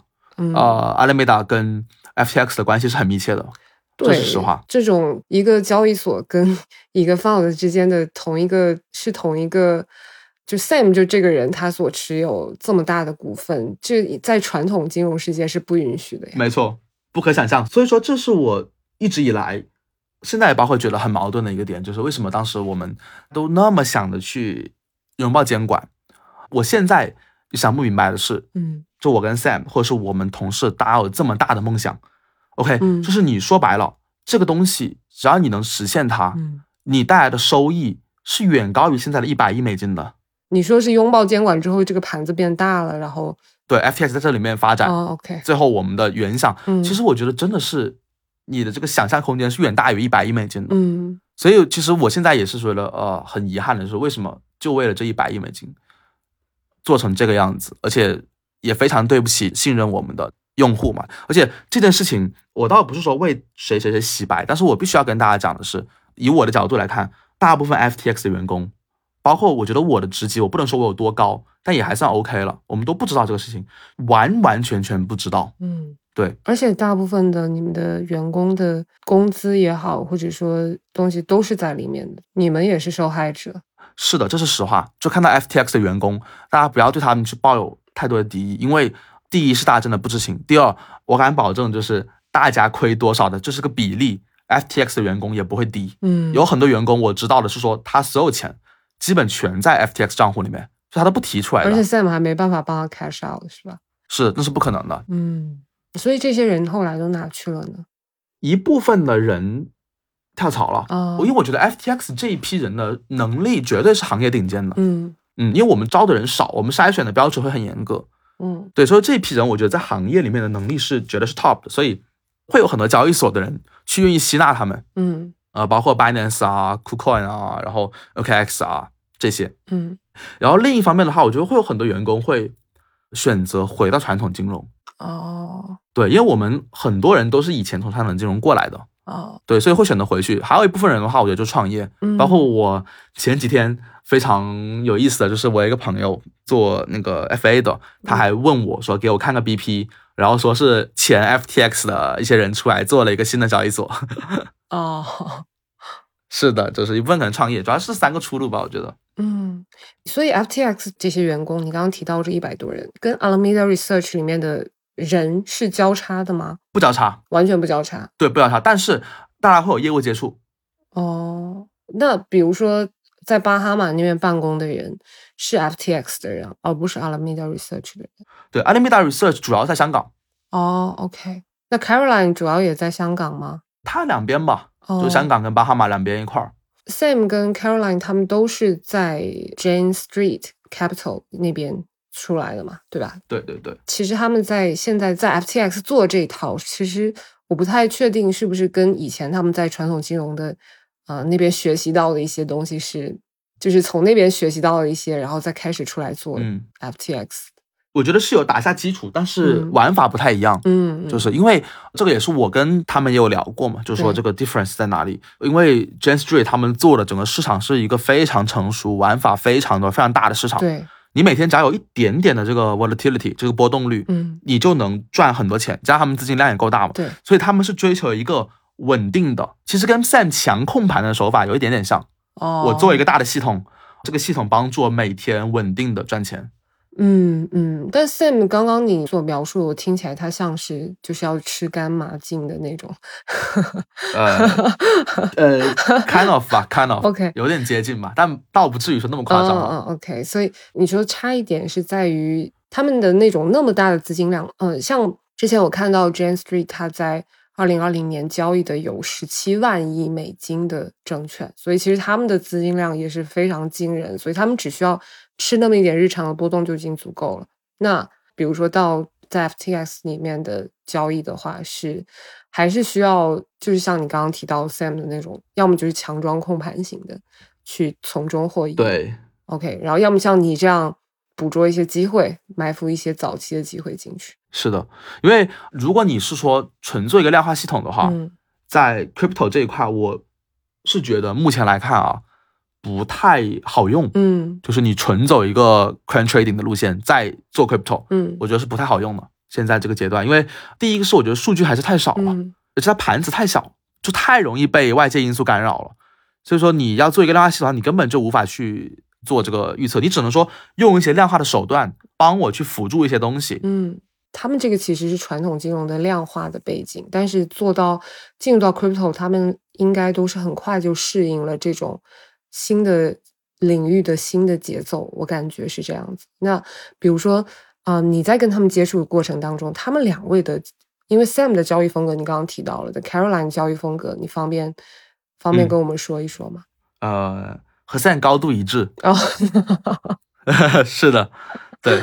OK，但是我我补充一点，就是这两位除了我刚刚说到，就是说他们高度控盘嗯，这个习惯之外啊，他们的发掘机会的能力也绝对是 top 的。嗯他不是说他强端控盘了，他就只能做这个事情，而是说他选择在这个阶段做这个事情，就是他们去发现机会的能力啊。包括大家也知道说这个阿里梅达是怎么出来的，就 s a n 是怎么起家的嘛，对，他就是做一个呃日本跟美国的一个套利的机会，比特币的一个套利机会。对，所以他发现机会的能力，我觉得 Sam 是绝对是最 top 的。嗯哦，以及这两位就是都特别，确实是特别能熬。哦，就很拼是吗？特别能就是超长时间的高频的且保持，我觉得还挺高效的工作。嗯嗯，但我觉得可能跟他们在 Jane Street 待过有关系吧，因为 Jane Street 那个强度也是蛮蛮夸张的。嗯，所以这两位他们直到现在都还在高强度的干涉交易，对吗？就是在你加入的时候，对他们对交易是负责，哪怕现在每天有很多事情，嗯这个会那个会，然后这个东西要怎么推进，收购什么什么公司，嗯他依然是说对交易这一块，他们两个是不落的。哦，那整个 FTX 它那么大的团队，因为肯定也有一部分是在负责对外的宣传啊、营销啊这部分，这部分你你是不怎么接触的是吧？是的，哦，OK，他们都是直接向 Sam 他们汇报的吗？除了 Sam 之外，公司肯定是也还有别的，嗯像管理人的嘛，对，嗯像现在的这个新上任的这位 CEO 是会处理一些别的事情，所以我觉得 Sam 他还他会蛮 focus 在核心业务，核心业务是什么呢？就是交易，嗯因为我们始终是 build for traders，我觉得他对自己的定位也是 trader。呃，我还以为核心交易是在就是比如说把 FTX 的服务做得更好之类的这些。两块吧嗯，就一方面是说公司的交易，一方面是说怎么把服务做得更好，服务做得更好，产品做得更好，什么新的产品，然后怎么去把加密法案，我觉得这这两块是一嗯一方面。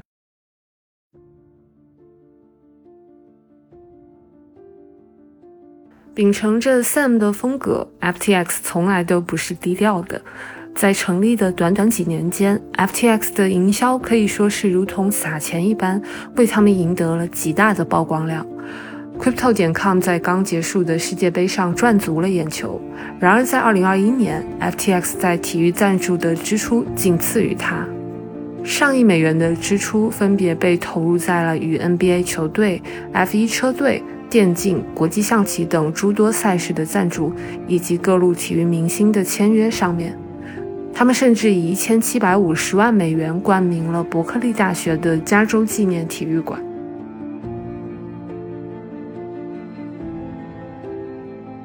然后你刚刚说到了，就是市场这种东西，我觉得也是 FTX 做的很不好的地方，就是我觉得是完全没有成本控制。OK，我想起来之前投资什么各个体育赛事都是撒钱是对对，就是 Formula One、对。Miami Heat 就那个 NBA 球队对，啊，然后又呃 Steph Curry 啊、Tom Brady，就是完全就是疯狂撒钱去做这些东西，而且我觉得在做这个事情之前，我感觉没有一个很少有公，呃，除了加密公司，嗯。但即使是 Coinbase 也都是在这个呃 Super Bowl 就超级碗投放广告嘛。对，但是我觉得人家也没有像 FTX 一样这么疯狂，嗯，就是在一个非常短的时间，要把所有的电竞、这个 F 一、嗯 NBA、嗯。棒球全都要涉及到自己的那个触角，而且这些东西全都是要烧掉你大量的现金。嗯，对啊，就是所以这块是没有人在，或者说我们可以理解为 Sam 在这方面的投入是不计成本式的，他就是希望能打出名声吗。就是为什么会这么选择？你们之间有讨论过吗？就还是说这就是他的风格，他就是希望就是非常不低调的去宣传自己的公司，这对他来说是很重要。我不太清楚具体的原因，嗯就我只能说一下我自己的看法。觉得一方面是整个行业它的风气有点这个路路子，交易所都疯狂地去赞助、去 sponsor，比如说像这个 OKX 也赞助了 F 1的车队，嗯然后 Bybit 也赞助了，嗯赞助了红牛。一个是这个行业他选择这么做，嗯另一个是我觉得在这么多创业团队里面。FTX 的平均年龄是最低的，我觉得应该可以得出这个结论。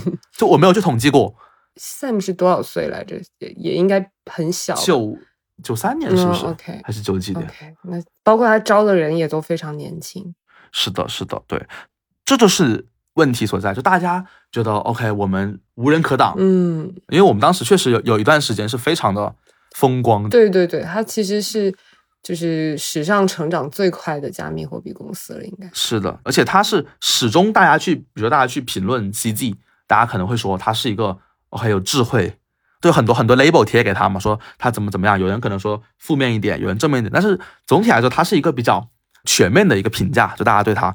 但是其实在这件事情之前，大家对 Sam 的评价基本是单一的，就是什么少年天才，一边倒的全世界最年轻的亿万富豪，资产多多多多么多大，然后他也上了那个 Fortune 的封面嘛。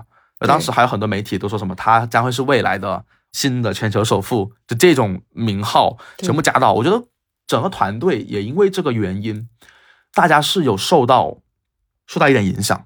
然后以及一个公司成成长的这么快，很多时候这个公司的文化我觉得是没有积淀下来，就是没有沉稳好。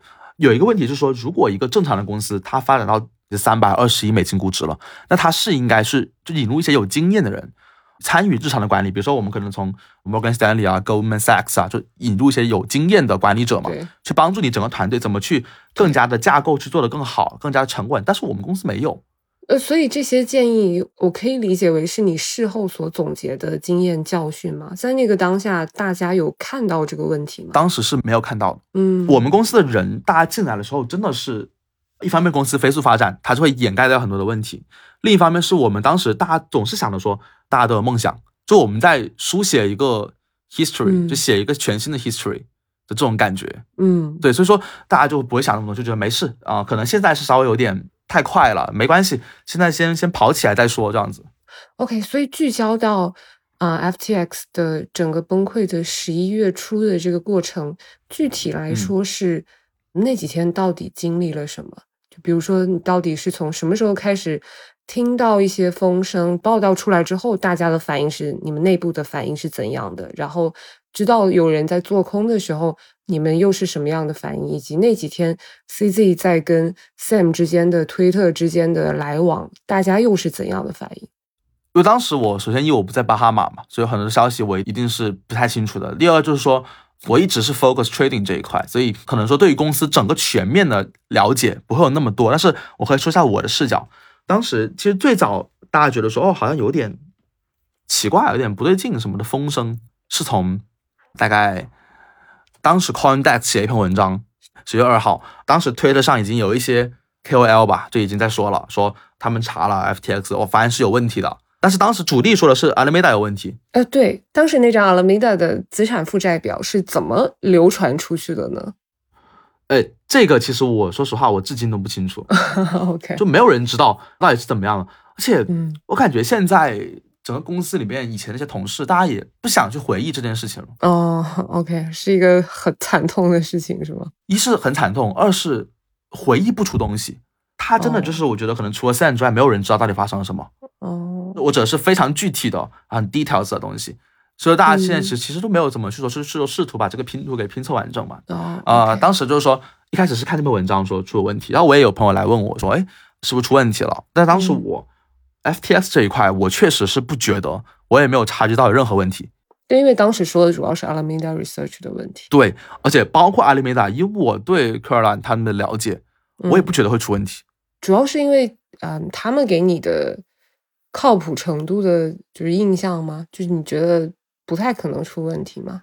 对，一个是我对人的靠谱程度的印象，一个是，嗯，就是我没有进 FTX 之前，他们之前就是往前数他们做那些东西。我不太清楚，但是我进了之后往后数做的东西，我觉得大部分的 deal 都是合理的。基于我自己的视角嘛。你说的是因为也没有在挪用客户资金，然后这个资金量也没有大到报道里面所说的那个程度，所以你不是资金这一块。就比如说他投了什么什么样的项目，他在二级上做了做什么样的 deal，这些 deal 我大概是知道的，我觉得是合理的。OK，对，就这些 deal 我觉得是合理的。对，所以我就不会觉得有什么问题啊。而且我当时就觉得说，如果真的有问题。他们一定会需要我帮忙吧？就比如说，现在给你十亿美金让你护盘啊，你怎么样把用这笔钱做到最好的护盘效果？那我觉得他们一定需要我帮忙啊。嗯，那因为当时我在度假，结果就是没有人来叫我。嗯，那没有人来叫我的话，我就觉得嗯，应该没问题吧？因为当时也是请了假。OK，一直到后面逐渐开始有人爆出来了，就说 FTX 已经开始在往那个阿里梅达打钱了，或者阿里梅达往 FTX 打钱了，就说这两边开始有钱的这个交易了。然后当时我才说。就觉得有点哎，好像真的是有点问题，是不是？我就开始去看看 FTT 的东西，看什么呢？看市场走势吗？对，看整个市场，它平常有大概有多少量，就多少量是合理的。嗯，就我大家都是清楚的，就我都自己记得很熟。哎，突然就觉得这个量怎么大了这么多？做空的量吗？对，做空的量，而且有几个地址，就是他比如说当时有一笔钱是空它嘛，对吧？嗯，到了某几个关键的点，就有人去往上抬它。对我就觉得这个抬的手法，我就觉得怎么那么像我们自己人做的。哦，然后我就觉得哦有问题，因为我们的原则就是说，FTT 我们一直是属于一个，我们只在关键的时候管它，就比如说这个时候我们想把它给做上去了，我们会去很集中、很 focus 去做它，其他时候我们是不怕它跌的，因为 FTT 的价格其实就是 FTX 基本盘嘛。对。那我觉得，嗯，我怎么突然又动它了？我就觉得可能是有点让我有点想法的。当时我就开始说，可能真的有点问题，然后我就开始去联系一些同事，嗯，联系同事的结果就是说，可能需要我去帮忙去想一些策略。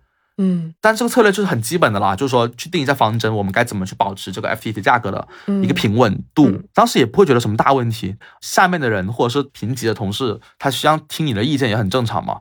当时也不会觉得有什么问题。所以当时是觉得只是普通的 fault 吗？对，是的，就觉得是普通的 fault。当时我还跟我朋友讲，我说没事，不用紧张。对，然后直到我真的觉得有问题是在 CZ 发推特之前嘛，就说要抛空 FTT，嗯，大概。呃，hours 就几个小时之前吧，有同事就跟我说，说我们要做点准备了，接下来可能会有一个比较猛烈的一个做空我们的一个潮吧。嗯，对。直到那一刻，我说实话，我都觉得还好，因为我觉得首先基本还没有问题，再怎么做空，我觉得我们也是有反抗的能力。其次就是说。这种东西其实都很熟悉了，就大家都很熟悉了，什么 Luna 这些东西，其实我也非常熟，该怎么去应对这种情况，嗯，怎么去达到最好的效果，我都觉得还好。但是当时就是有人就说，还跟我说要去清点一下我们手上有多少 BNB。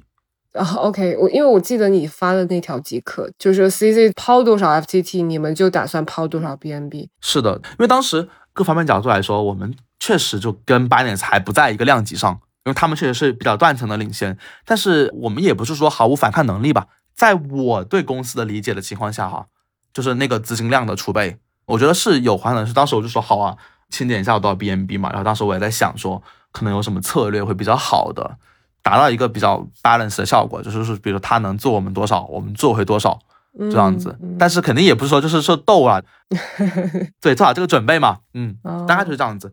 呃，我记得当时十一月六号，CZ 已经公开说要清空掉 FTT 了嘛？那 Caroline 提到愿意以二十二美金回购 Binance 手上的那些 FTT，这个二十二美金是不是你们的成本点位之类的一个关键点位呢？为什么会提到这个金额呢？其实不是说成本点位，肯定不是成本点位，应该是哪一个的关键点位吗？就为什么他会提到愿意以二十二美金回购呢？就我不能说百分之百是这样子，但是我的想法就是说，这个价格其实这个价格我们接手，是能保证我们后续资金的充足。哦，就这个价格，如果我们接手了，后续我们还是能留有资金去准备别的东西的。嗯嗯，也能考虑到这个价格对于 CG 来说是不是一个合理的价格，因为你如果说太低的价格，人家就肯定是不商量嘛。嗯，所以那个当下二十二美金是没有互助的，然后就往下一一路走，这个过程是。你们内部是怎么看的？当时 CG 说要抛 FTT 之后，对，当时就已经觉得不对劲，是因为已经联系不到 Sam 的人了。哦，就你你有在试图联系他，都在联系他。哦，但其实已经找不到人了。但他之前在推特上面有说 assets are fine，对吧？是的，是的，是的。而且当时包括我们的 LP 也会来问嘛。嗯，啊，不叫 LP 吧？啊，投资者。那你红杉吗？红杉、大马西啊，大马西也会来问嘛，说哎，什么什么情况？Sam 在公司邮件的时候也是有抄送给他们嘛，就公司发那种集体信。就是 CZ 出来说话之后，Sam 有在公开的给你们内部员工，包括投资人发一封公开信吗？之后之前应该是都有的。哦，OK，所以他说的内容主要是什么呢？就是安抚大家说这个是没什么事情。对，因为我当时哎，正好卡在我放假的这个点。对，其实当时就是整个都比较断绝网络，就是有点。主要其实他的意思应该就是说。现在市场上很多做空我们的独立信息什么的，针对阿里梅达跟什么什么 FTX，其实都是啊假的。OK，对他一开始就是这个意思，他后面他逐渐 update 这个邮件之后，可能就会说哦，确实我们有资金缺口，哦，确实有，但是是可以解决的，就他不是那种就是不可挽回的。嗯，然后后面再到你说联系不上 Sam 是什么时候？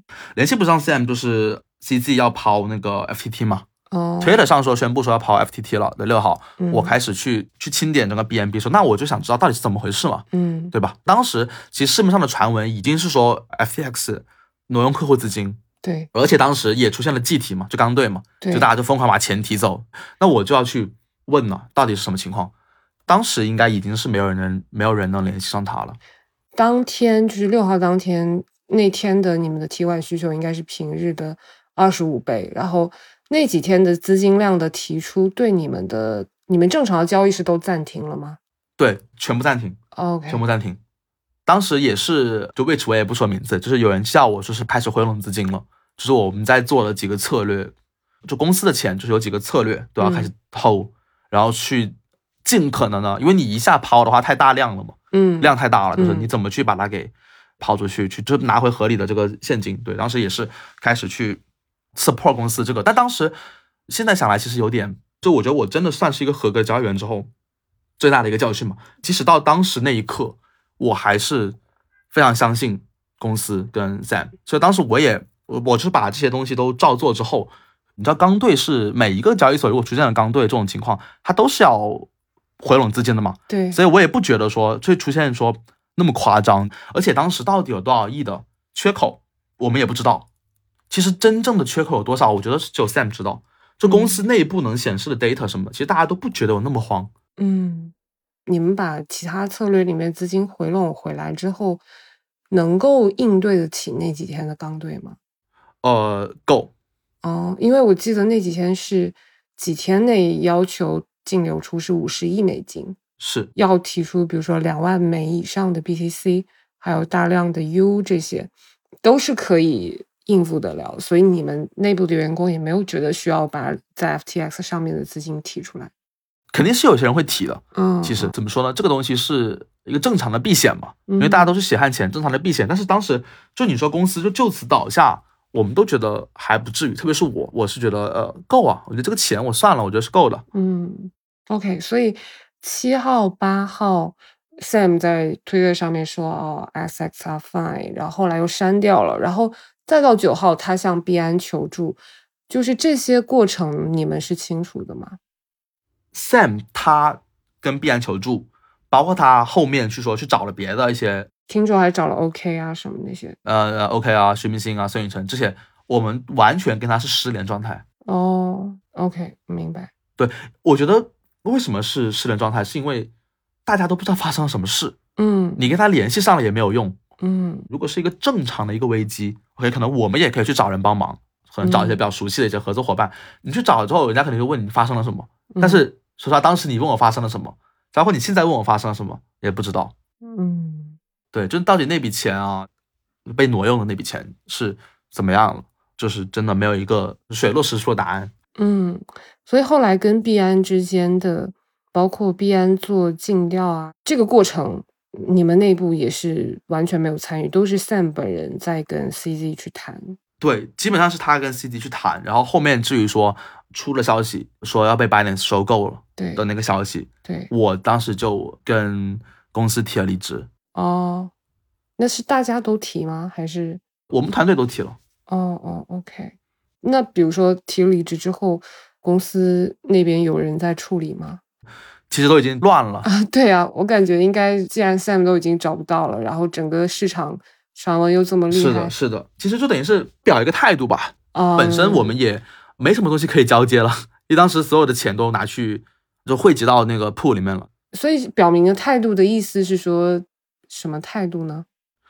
我觉得几个点吧。当时因为有很多同事都提了离职嘛，一个态度是我觉得是大家就是不明白为什么会出现这样的情况，会不会是一种类似于幻影破灭的感觉？就是大家可能来到这个公司，觉得大家是为了这个 the same good 在奋斗，结果发现是这样，所以是很深的失望吗？非常失望，因为你进这个公司。真的是有同样的一个梦想，现在大家就是说，哦，第一，这个梦想已经破灭了；第二，就是说，你不仅是破灭了，如果你说是堂堂正正的失败就算了，但是问题是，我们的每一个员工都在做自己的工作，大家其实都做得很好，很努力，但是出现了一个完全不是我们控制的情况，就是我们就背上了挪用客户资金的这个这个 title，嗯，你就会觉得说，为什么会这样子？我可以理解为这个挪用的部分基本上是 Sam 这个最大权限的人在个人的操作，而你们的交易团队都不清楚吗？我觉得可以，就我觉得基本可以这么说。嗯，为什么说基本可以这么说？就是我们团队是一定不知道的，但是呢，就是这个事情到底是除了 Sam 啊，有没有别的人知道？我也不敢保证，因为像 Sam 的爸爸也是在公司工作嘛。哦，是吗？哦，啊，对，因为 Sam 的爸爸是 Stanford 的教授，学教授，对，法教授，所以他在公司去帮忙做一些 law 相关的东西。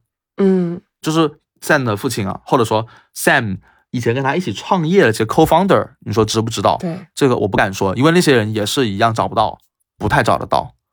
哦，我因因为我记得好像 Caroline 有在一个报道里面提到说，挪用的事情大概是只有四个人知道，好像主要说的就是 co-founder 跟 Sam 自己。对，所以当时大家是非常失望，而且我我自己也很失望一点，就是很多我们的同事在这场风波中，他不仅要承受，就是这种心理上的不好受。对，就外界对你们的。就是这种罪名的叠加，再加上他自己本身的财产上面的，是的，没错，你总结的非常好，就是这种双重打击，我觉得是让很多同事都非常难受。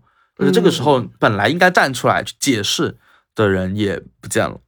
OK，所以你觉得这个当中，就是你对 Sam 这个人的认知，跟现在就是你一开始对他，因为我们前面都提到，你对他印象也很好，再到加入之后，你也没有就是滤镜也没有破灭。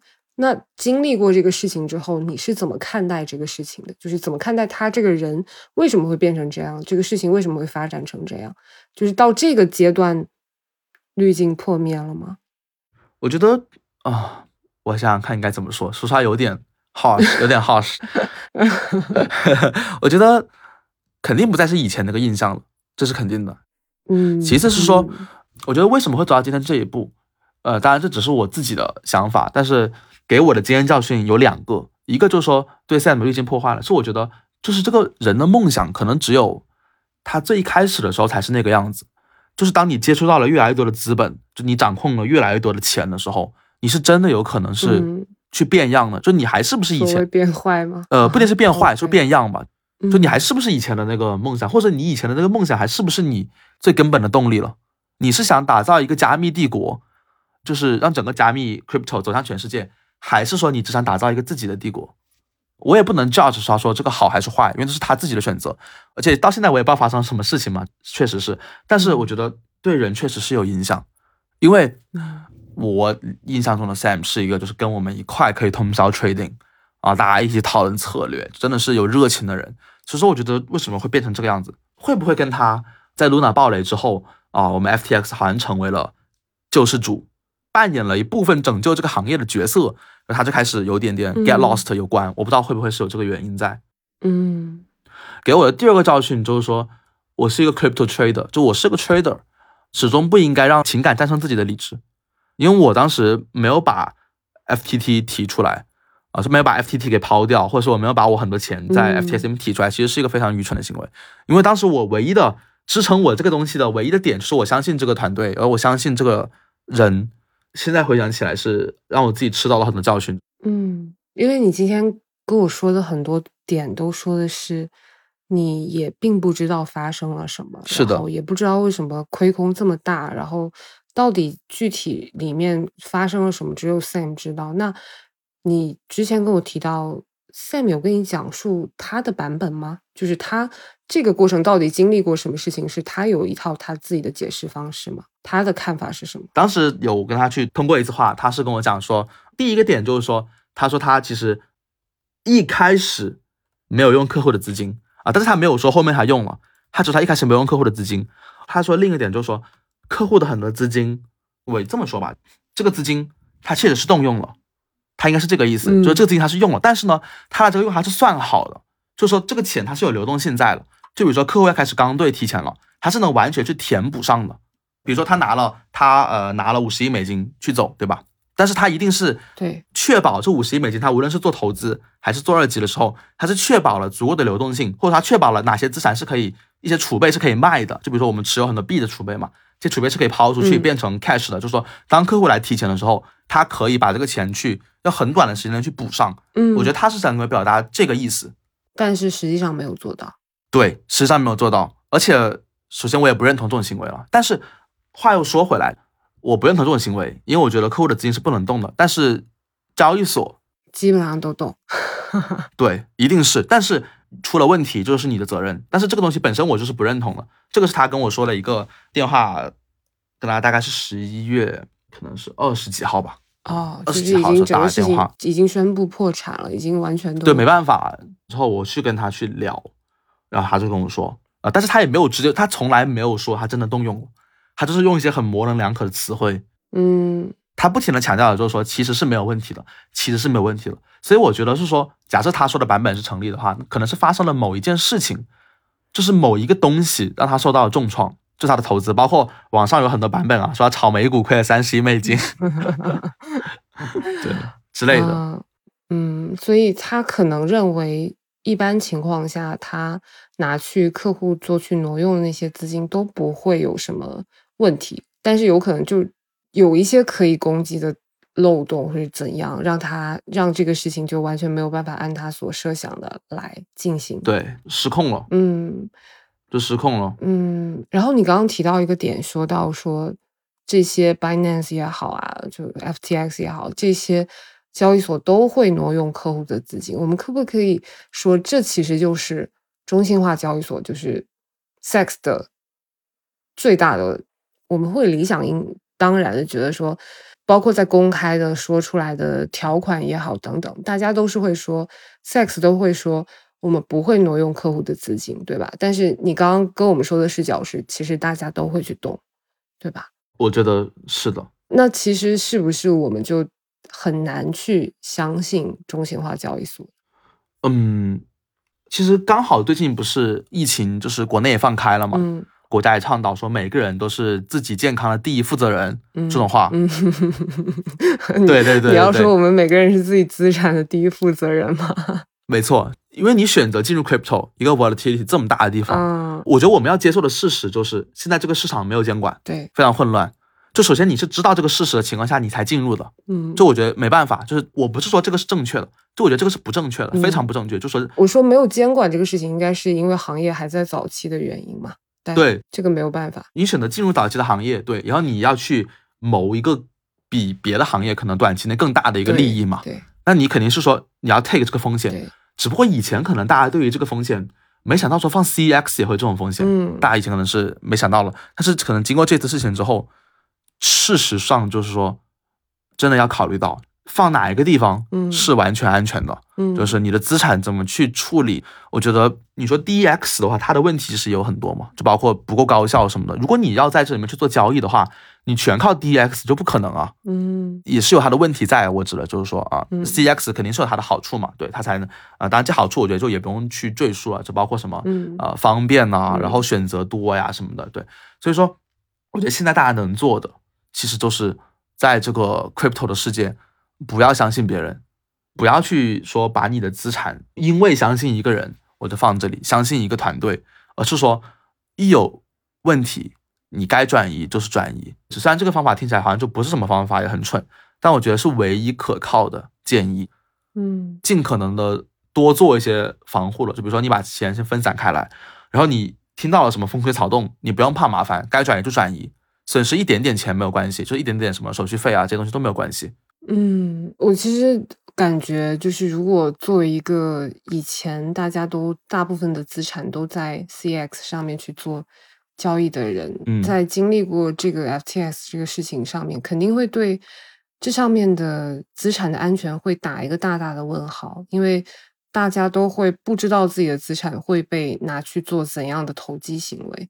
是的，是的，所以你你提到的建议是比较密切的关注市场的消息，然后有风吹草动可以拿出来。但我感觉这个可能不算是最根本的能够解决这个事情的方法，而且总是有逃不过的这个时间，因为 FTX 的倒塌实在是太快了，就是一周的时间内就已经连你们内部的员工都。不敢相信是这个样子的，所以作为一个就是如果他没有那么密切的关注市场的这些信信息的人，那放在中心化的交易所，长期的大资金的放在中心化交易所，肯定不是一个明智的选择。那他怎么平衡？他又要做交易，又想要方便，然后又想要资金的安全，这一点在现在看来是一个不可能三角吗？是的，我觉得要有取舍吧。就比如说交易，就包括我认识的很 top 的 traders，首先就是说大家的仓位都一定是有大有小嘛，嗯，对吧？嗯其实大部分人的大的仓位其实都是囤币我囤了多少那个 Bitcoin，囤了多少个以太坊。那其实像你囤币的这些仓，就肯定就不要放 CEX 了，嗯，你尽可能把它放在啊啊 Cold Wallet 里面去。嗯嗯对，然后至于你说你有小仓位，因为你要你还是要交易嘛，嗯你要去开合约，你要去做期货、期权这些东西怎么弄？那我觉得你就是说要选择，首先就是选择大的 CX，这是肯定的。嗯，FTX 算很大的了，是的，是的，是的。但是呃，这么说其实有点有点比烂了。就 FTX 倒下的时候，你 你前两天你你只能用一个平和的语气去说一个很荒谬的事情。嗯我就可能背就背来这里，说为什么说这一次事件之后，大家对加密可能失去了信心？嗯我觉得是很大的一个问题，就是我知道市面有几间交易所也很大嗯啊、我敢保证他们挪用的资金量很大，嗯，而且亏的很厉害。现在随便有一个消息就让他们死，因为我们当时跟几个交易所做过一些交手嘛，嗯就是也有一些他们的币，然后这次我们倒下，或者说我管的钱里面，就让他们损失了很大一笔 cash。所以接连也会倒下，对吧？倒不倒下我不敢说，就是因为可能他能想办法在这段时间把这个窟窿给筹集出来啊，包括什么别的方法能筹集回来什么之类的。但是我敢说，如果现在这个阶段，就是有几个基金稍微不用很大，不用很大，嗯稍微规模可以回到阿里梅达一半左右的基金，嗯然后去配合消息的，有意的去做做空，嗯就能倒下很多很多家，而且有几家可能是大家想象中还挺稳的，虽然不上 Binance 那么大，但是还是蛮稳的那种。嗯，最近比较大的风声是说 Genesis 还有灰度他们的 啊，是的，是的这个这个事情应该是已经闹听了吧？就是，所以你刚刚提到的那些是现在大家还还不知道的。哦哦对，但是共同点都是他们都是中心化交易所，对吗？没错，因为其实像 CEX 之间是经常会有联动的，嗯，就大家会有合作，其实会有哦 cooperation。当然，你说你说除了 Binance 跟我们，因为其实以前我们也是合作的嘛，对对他以前是我们的投资者。对啊，后来为什么就关系就不好了？呃，其实不是关系不好，是因为其实大家做的东西呢，就一开始我们可能说我们是 beautiful traders，、嗯我们的细分还是比较细分的。就 Binance 吃的是大部分的资金，我们要的是那一小部分垂类的资金。就一开始你说是利润来源吗？就 customer，、哦，OK，你嗯说用户画像，没错，对，OK，所以一开始大家其实还能兼容，他还能投资我们，就是分一杯羹。到了后面，因为市场这万亿美金的盘子，嗯呃，你要做的大，你就是得去互相动对方的蛋糕。比如说，其实 Binance，我觉得 Binance 这几年做的最好的就是 Binance 美国站做的很好。嗯嗯，你们也有一个美国站对吧？FTX US，对对，我们的美国站做的也很好。那个是接受监管的，对吗？对对对，因为美国那边监管很严，他必须跟 Coinbase 一样做到一个非常合规的、很严格的一个合规。呃，对，他在这个事件当中是受影响的吗？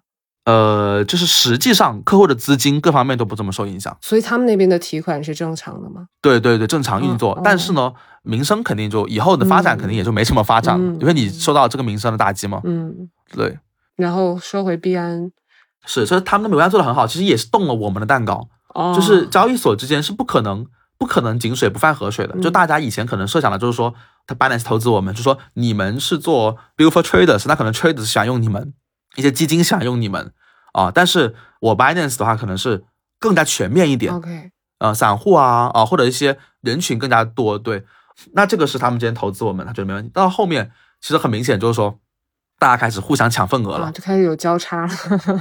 对，交叉了。嗯交叉的话，其实你到了后面，我不能说两个只能活一个，但是只能有一个老大啊市场，所以其实 Sam 的野心是想要超过币安的，一定。嗯，而且你们大家也相信是可以超过的。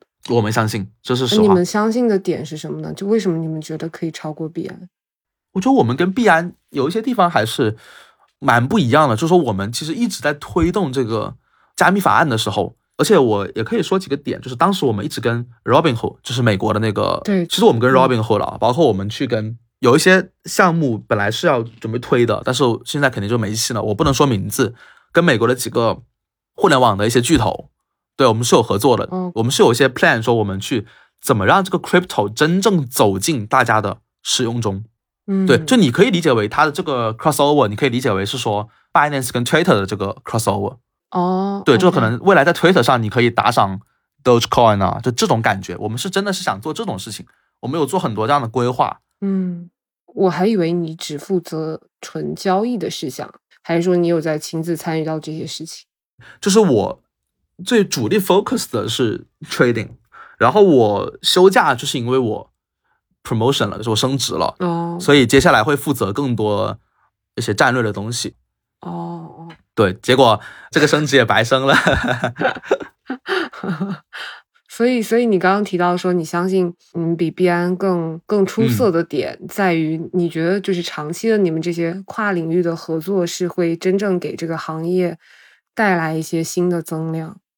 对新的增量，而且我觉得这个新的增量可以帮助我们去在这些方面提前站稳脚跟，就成为一些龙头。因为我们始终都在期待 crypto 或者这个 Web 3的这种 killer app，就是杀手级应用啊、我觉得嗯这一块我们 FTX 是有真的在埋伏在，对，但是现在也也都是都没了。嗯，听起来觉得，就你短短的在 FTX 还不到一年的时间，已经经历了很多了。哦，是的，把这公司直接给干没了。啊，然后所以经历过这一系列的事情之后，之后的个人的打算是怎么样的？嗯，我接下来跟之前 FTX 就是合作的非常好的一些同事嘛，也是 trader 吗？主要是 traders，、嗯还有就是 Alameda 的一些同事，哦、嗯我们再去组建一个新的 fund，嗯，主要是想做什么方面？主要是想做 crypto 这一块的，也是埋伏一些好的机会，是吗？会更加全面一点。因为我自己的风格是埋伏长线的，看基本面啊、价值这样子的一个 trader，但是这些人就 which 这些我非常想让他加入我这个新的 fund 的人，他们是非常优秀，他们有自己的交易策略，所以这个 fund 的规模会是一个比较全的，就是涉及到 crypto 方面的二级的策略，我们会比较多样。嗯。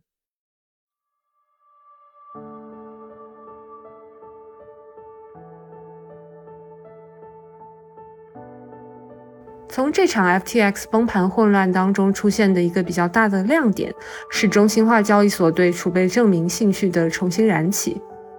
全球最大的加密货币交易所币安已经分享了它的钱包余额和储备证明快照，其他中心化交易所也紧随其后，包括 Gate 点 io、火币、OKX、Deribit 和 Bybit 等等。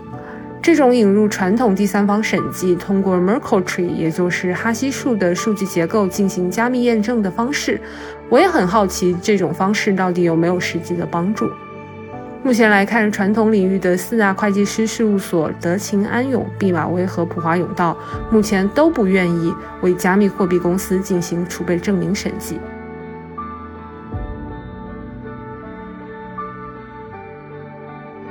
你刚刚提到有些人去创业做新的交易所，是吗？对，有人是做交易所去了。我不知道，就经历过这个事情之后，他们会不会对于这种公开透明化自己的交易所准备金，或者说这些部分的审计，或者说现在因为嗯，在出这个事情之后，大家开始会出一些储备证明，各个交易所都会有出，然后我不知道，就是这个出来的同事们，你们会不会对于新的这些会有一些反思和教训，就是在这些方面对，我觉得一定会有，但是其实有帮助吗？就是这些自证清白的方式我觉得帮助不大。哦，就是在没有一个绝对的上监管的情况下，因为嗯，大家都是自证清白。我我说白了，现在市面上提出的那些方案，我觉得只要他们想办法，他们有一百种办法可以自证完成。对，毕竟那也只是个快照。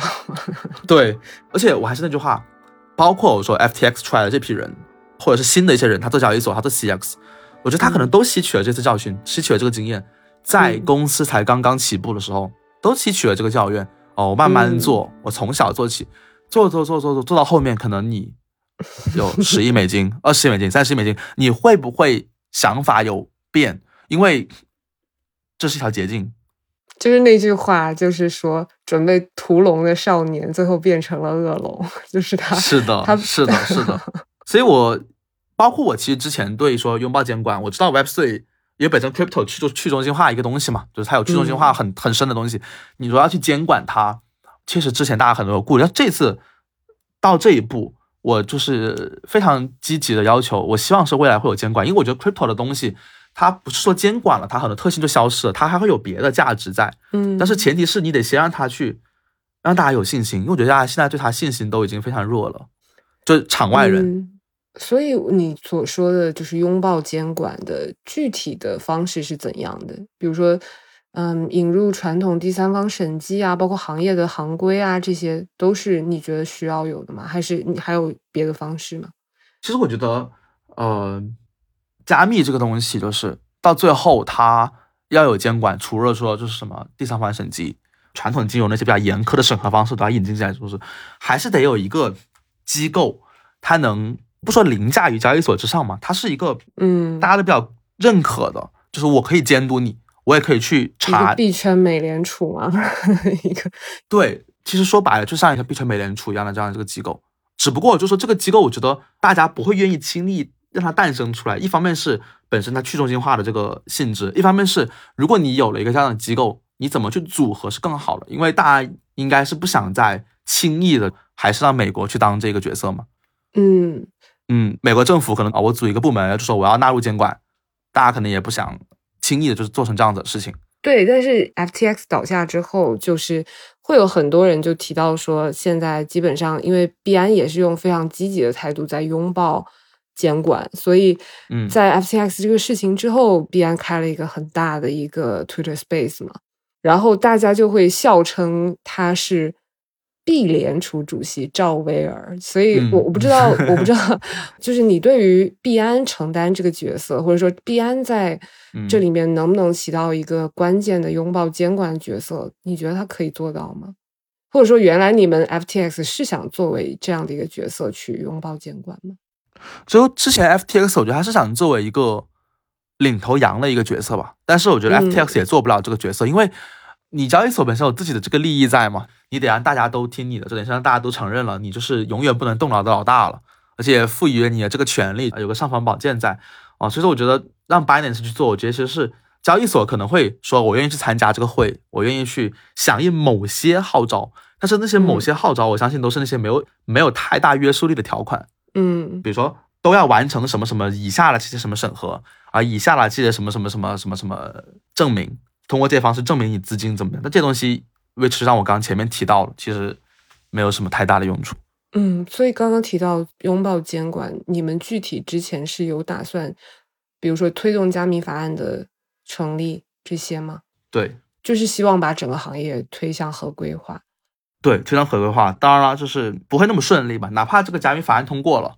嗯，OK，然后美国那边它传统的它那个制度也导致它不会那么顺利的就把东西给搭建起来。嗯，搭建起来之后，你的这些监管到底别的公司，因为也涉及到别的国家嘛，嗯，因为全世界很多国家都想去争这个加密货币的这个一个比较重要的一个基地吧，包括香港地区嘛，最近也是很大动作。嗯，对对，然后传统的新加坡啊，然后这些就不用说了啊，英国、法国这些。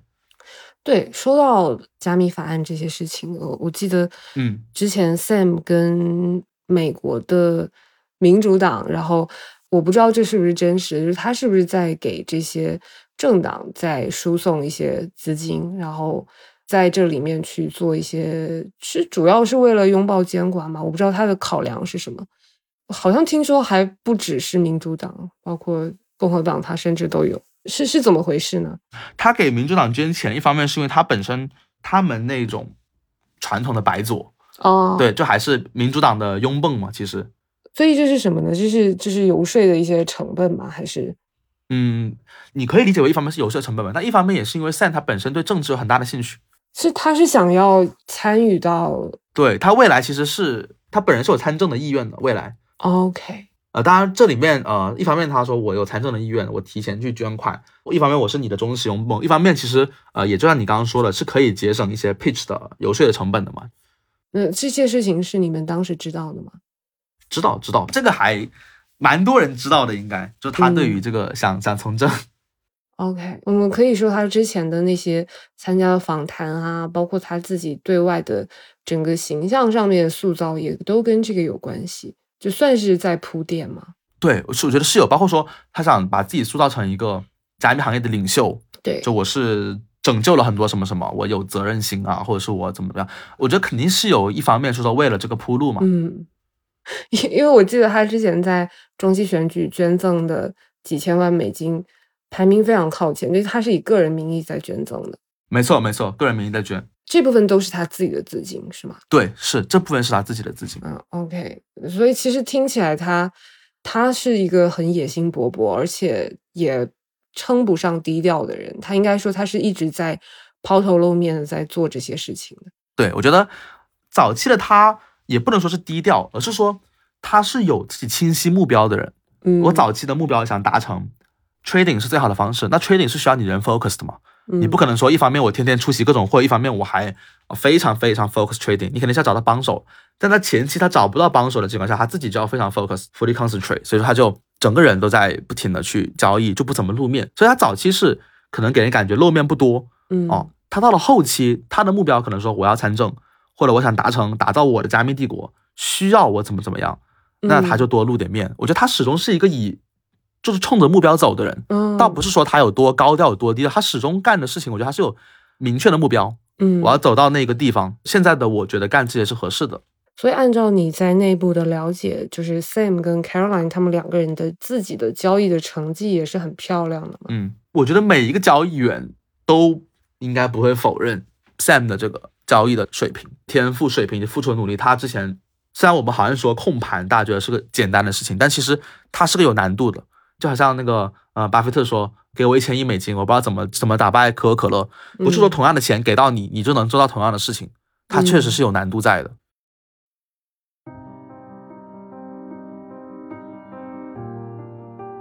这位一度在监管、政场、华尔街之间游刃有余的加密货币行业领袖，很可能在未来的日子里面锒铛入狱。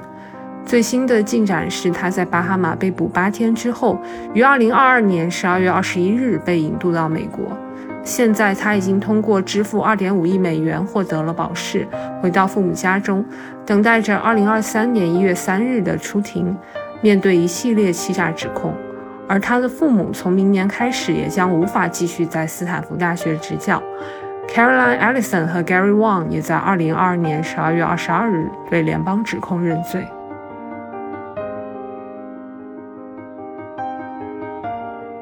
你可以跟我说说，到底控盘是需要做什么事情吗？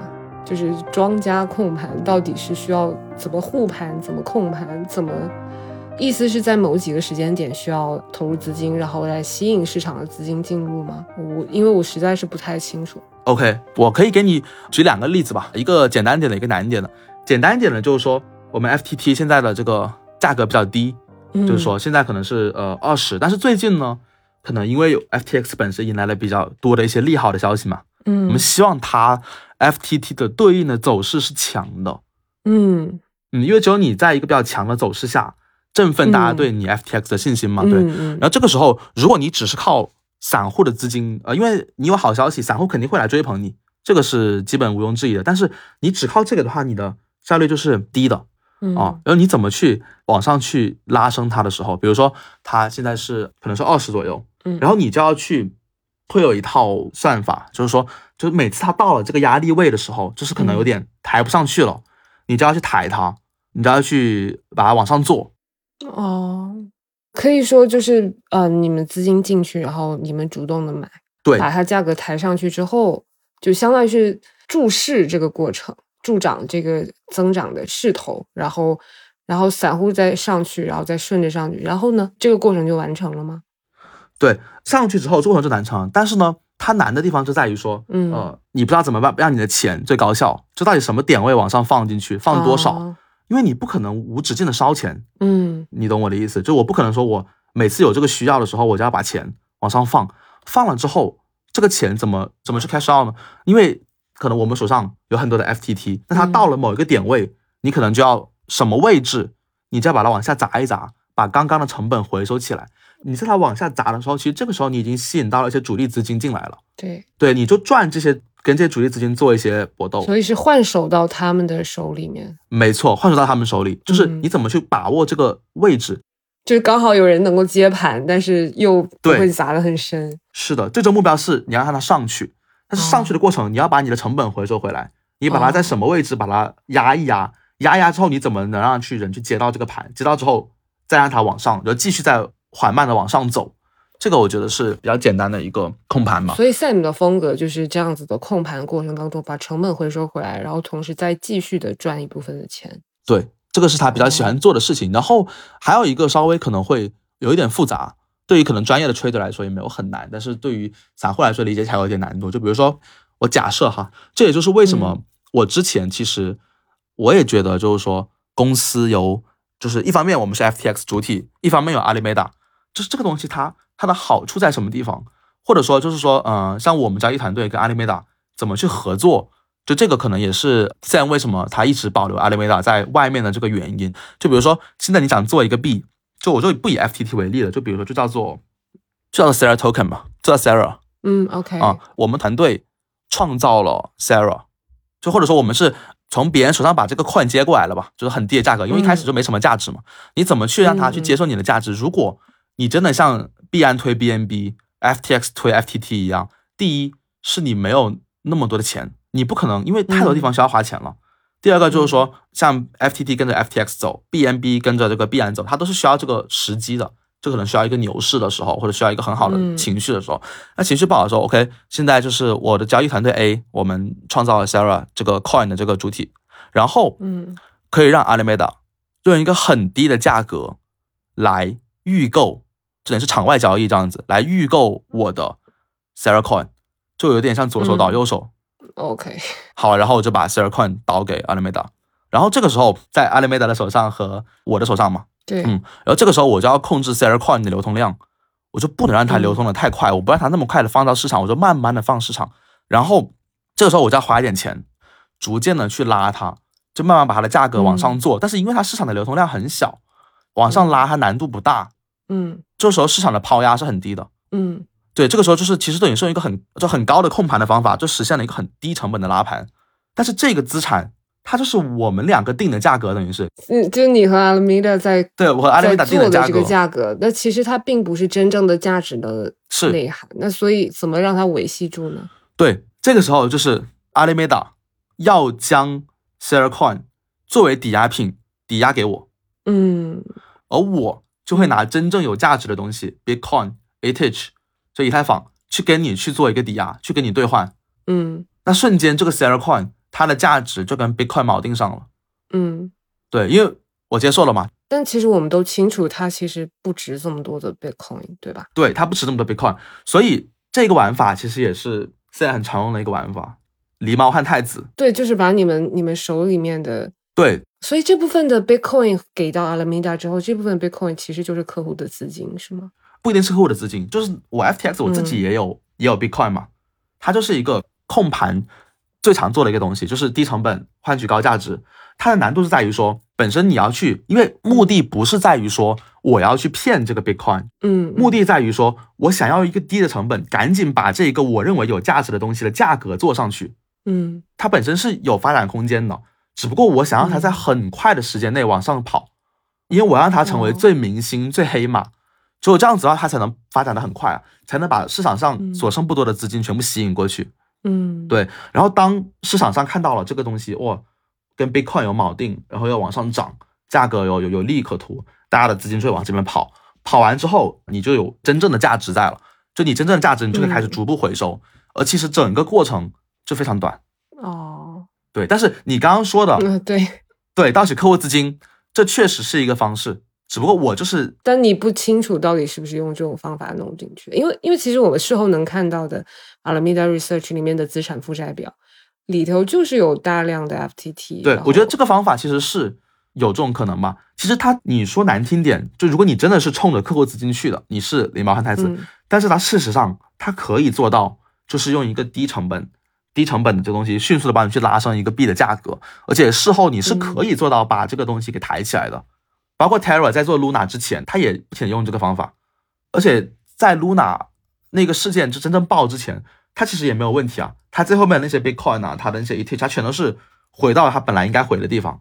嗯嗯，我相信听到这里，大家如果对于数字货币就是觉得它是没有价值的话，我相信有的人可能也会认为说，那是不是很多小的币种都是用这种方式去？造出来的空气币呢？就是它们的价值是不是有？是不是当中有多少人为的因素抬升到这个价格？然后又有多少因素是多少的水分在里面？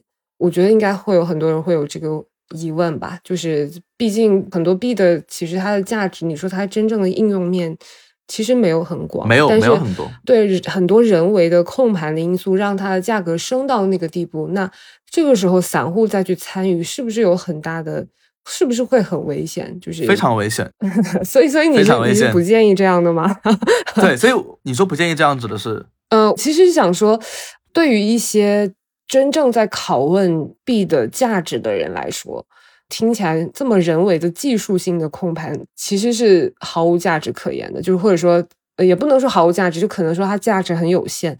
但是如果作为一个投机者，你的建议是不是，比如说，如果作为投机者，他是可以顺应这个潮流去吃一波啊利润，但是，但是如果作为一个价值投资者的话，你对于这里面的含蕴含的价值是怎么考虑的？如果我是一个投机者的话，我觉得就不要去碰这个东西了，因为你永远不知道它什么时候。就不要碰。哎，对，那你之前就是吃到的那几个，你觉得都是有真正的价值在的，对吗？对，我觉得是的，至少在在那个阶段，它是有真正的价值在的。对，但是你事后不是也知道说，原来其实 Solana 的就是能升到那么高的价值，其实是 Sam 跟 Caroline 他们在里面很强的控盘，让他操作到这个地步。是，或者说是呃，我的表达还不够全面吧？Sam 跟 Caroline 他们更多的作用不只是说，第一，它其实只是说加速，加速了 Solana 的一个往上走，就是加速了这个竞争，不然他可能还要再晚，可能半年、一年啊，这是第一点。第二点就在于说，他们的一个控盘是说，它能让这个币在各个点位，它都有很多做的空间。就是整个市场都已经很很烂了，就跌的很没流动性了，可能就跌了十几、四十几、五十几，它依然可以在这个四十到五十这个阶段有很多东西可以去做。什么意思？什么叫有很多东西可以做？嗯，就一般来说，一个币像进入了熊市嘛，基本上它就是在那里不动了，就每天震荡，就每天震两下，荡两下，但是。强装控盘的币就是，即使是熊市，你也有空间去去做一些合约这样的东西。哦哦，明白。对，然后当然了，就是你去做，某种意义上你就是在跟可能跟 Sam 跟 Caroline 做对手盘，只不过他们也不会说一次就让大家全部人都被割掉，或者说被那个什么掉。所以呢，所以你是觉得就是做一个就散户参与进去的方式，你是觉得不要去碰了，还是？可以寻觅一些这种强装控盘里面的合约机会。我其实觉得强装控盘的币，只有在它早期的时候，很早很早期的时候才有购买的价值。但是问题就在于说，你能不能分得清啊？因为刚刚你提到我说强装控盘嘛，你能不能分得清强装控盘的背后这个币到底有没有价值？因为每一个强装控盘的币，它都会告诉你我这个币是有价值的嘛。嗯，就在于说你有没有这个能力去挖掘出它的价值在。刚刚说的是一个可能投机者，也不是特别成熟的交易员。如果你是特别成熟的交易员，你在技术上，你可能在每一个段你都可以吃一点，吃一点。但是作为一个，我觉得大部分人来说，他没有那么 technical，他就是说 buy and hold 就比较简单的操作的话，那就是说你有没有能力去判断清楚它到底有没有价值？而我觉得大部分人是没这个能力的。就如果你一旦去尝试的话呢，呃，也合理，因为你如果永远不试，你也不知道。但是你就减低你的仓位，就把你的仓位压到一个比较低的一个水平。OK，所以还是建议避险。如果没有这个能力，对 Crypto 这东西本身，其实那么多人来玩它，也是因为它它的这个波动够大嘛，它能创造足够多的价值嘛。但是它大部分人又偏偏没有这个能 take risk，而且去分辨这个价值的这个能力。因为很多人他真的很多散户，他连他连线他都不会看。大家也知道，看线只是基本的，也没什么大用。就我这个答案指的是说，不是说你会看线就能赚钱，他真的有很多人连线都不会看，嗯，看看大家对自己的这个定位吧，嗯，OK，嗯，你之前在极客上有写过一些新人散户怎么成为专业的交易员的一些建议，你可以再几句话给我们总结一下，有什么样的建议？如果一个小散他想成为一个专业交易员，OK，嗯，小散他想成为一个比较专业的交易员。首先就是实战很重要，因为看了再多的书，就大家都能推荐很多那种书单呢。你不去实战的话，呃是没有用的。而且你去用那种虚拟的账户去玩也没有用，就那个钱，它必须得是真的钱，不痛。对，而且我是上网看到一些说法，是我觉得更加是比较荒谬，就说什么你用父母的钱啊，或者说就父母给你一笔钱。啊，让你去学学炒股啊、炒币什么，像很多人都是这样子的嘛。这种我觉得是不行，就是这个钱得是你自己的，你才会知道痛，你才会去想办法去调整你的那个策略。我记得，嗯，高盛之前有一个交易员，就我非常喜欢，他有一句话就说的挺好，就 You are not trading until you got a position。你没有建自己的仓位之前，你就不算交易。就我觉得第一点要实战，实战它就会强迫你每天都要努力去盯盘、去分析、去复盘、去总结、去研究这些东西，才能让你真正的进步。嗯，然后我觉得第二点是，我觉得作为一个交易员，呃，我觉得格局很重要。你是不是每天只盯着一点点蝇头小利？在你早期学习的时候，就是你在学习怎么去看 K 线，怎么去看这些指标的时候。你可以高频的一个交易啊，你也可以就是每天就是开很多合约，就是这个赚那个跌。但是我始终觉得人的精力是有限的。到了后面你稍微成熟了之后，你每天还是在这里盯着这点蝇头小利，就是今天开一张单赚了百分之一百多，有下一张单跌了百分之三四十，它是会要把你整个人的这个锐气、这个格局给消磨掉的。就会你逐渐的就会觉得说，哦，这样子我就呃满足了，或这个东西你的水平就被困在这了。就是我觉得你一定要去。等一个机会，我所认识的所有的好的交易员，他们一定是遇到了某个机会抓住了就上去了。就比如说可能 BNB 啊，我有朋友就是 BNB，包括我看了就是那个做客 Sarah 你博客的那个嘉宾嘛，他 BNB 当时的成本才是一块人民币左右。所以说这个就是一定是要抓这样的机会，因为只有这样的机会可以让你的资金是真的是大翻倍。当然，就这样的机会，嗯，没有很多。这样机会很难哦，说实话，就是大部分大家能接触到机会，都是已经是市面上的消息、公开的消息了。像你刚刚所提到这种，要么就需要很强的自己的研究能力，要么就需要是内部人士，就就是他需要有内部的消息。所以其实这难度不高吗？这对于新人散户来说？其实我觉得难度没有大家想的那么大，就是你说如果要找到一个机会，OK，一百倍、三百倍、六百倍的收益，我觉得当然是难的。但是找到几个几倍的收益，真的没有那么难。或者换一句话说，如果你不是想要这种七八十或者两三倍的收益，其实你就没有必要选择 crypto，因为嗯，这个市场那么的混乱又没有管理，你为什么不去研究一下美股呢？我觉得去研究一下股票呢？我就以最近。为例子，就大家都觉得哦，最近市场好差啊。那其实 mask 就是马斯克，他收购了这个 Twitter 之后，那其实他收购 Twitter 的消息都是放网上的，都是大家都同一时间知道的。其实没有什么内部人士说我我比你更早知道马斯克要收购 Twitter。那其实收购 Twitter 之后，你有没有就开始去埋伏一下 Doge，或者你有没有就去去看一下，就是 Musk 网上马斯克公布消息之后，你去买入的话，然后你持有一段时间，收益百分之两百，很正常的。嗯，对，其实这就让你的资金量就一个良性的循环，这样的机会其实真的不少。就包括最近这个世界杯啊，其实有一些呃球迷的币，什么 CHZ，其实它也是有一个还不错的涨幅，七八十。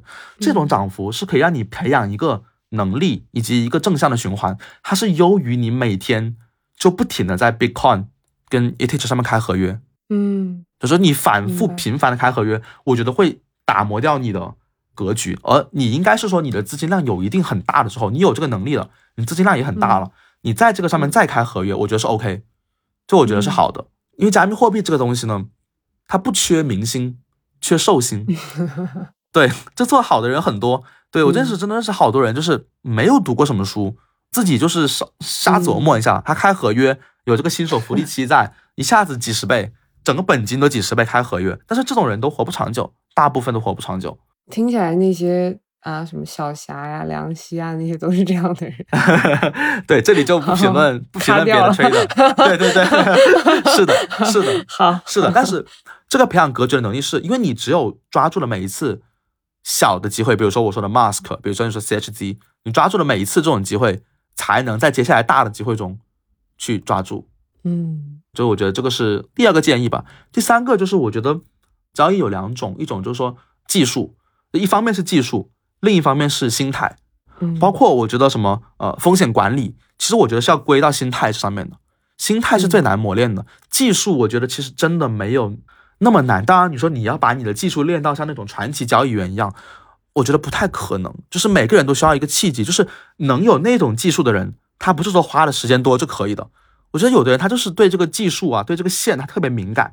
我觉得你要强求去做到这个。就 Livermore 这样就说他对技术这么那么的敏感，我觉得很难。但是你可以做到的就是把你的心态练起来，因为心态是，哪怕你再有天赋，你没有管理过大量的资金，你没有就是经过无数的复盘，你是练不出你的心态，就是你的风险管理。就比如说现在有个大危机来了，你敢不敢进去？其实你的风险管理也是你的心态嘛，跟技术无关啊。因为有的人他技术他判断到了这是一个机会，他不敢进去，或者他拿不住，因为心态不行了。嗯嗯，我觉得心态是难练的，就是所以说我觉得一个新人他去呃进入 trading 之后，我自己的观点就是说不要把所有的时间都花在沉迷在技术上，沉迷在技术分析派上面是吗？对，特别是在币圈这个上面，因为我觉得币圈是机会多的一个比较典型的行业早期嘛。对我觉得如果是很成熟的市场，我觉得你可以更多的去看图，因为我看到好多人就是比较沉迷，就是说呃给你画个 图形形态啊，给你画个什么，然后就牵几个线，然后就可以当 KOL 了。我觉得一开始的时候这个不是最佳的方法。嗯，因为这个行业早期其实会有很多，其实这种技术分析有些时候是失效的，关键点还是在于价值的埋伏。对，这个前三点，第四点就是可能就是一句话吧，fear 就是一个词。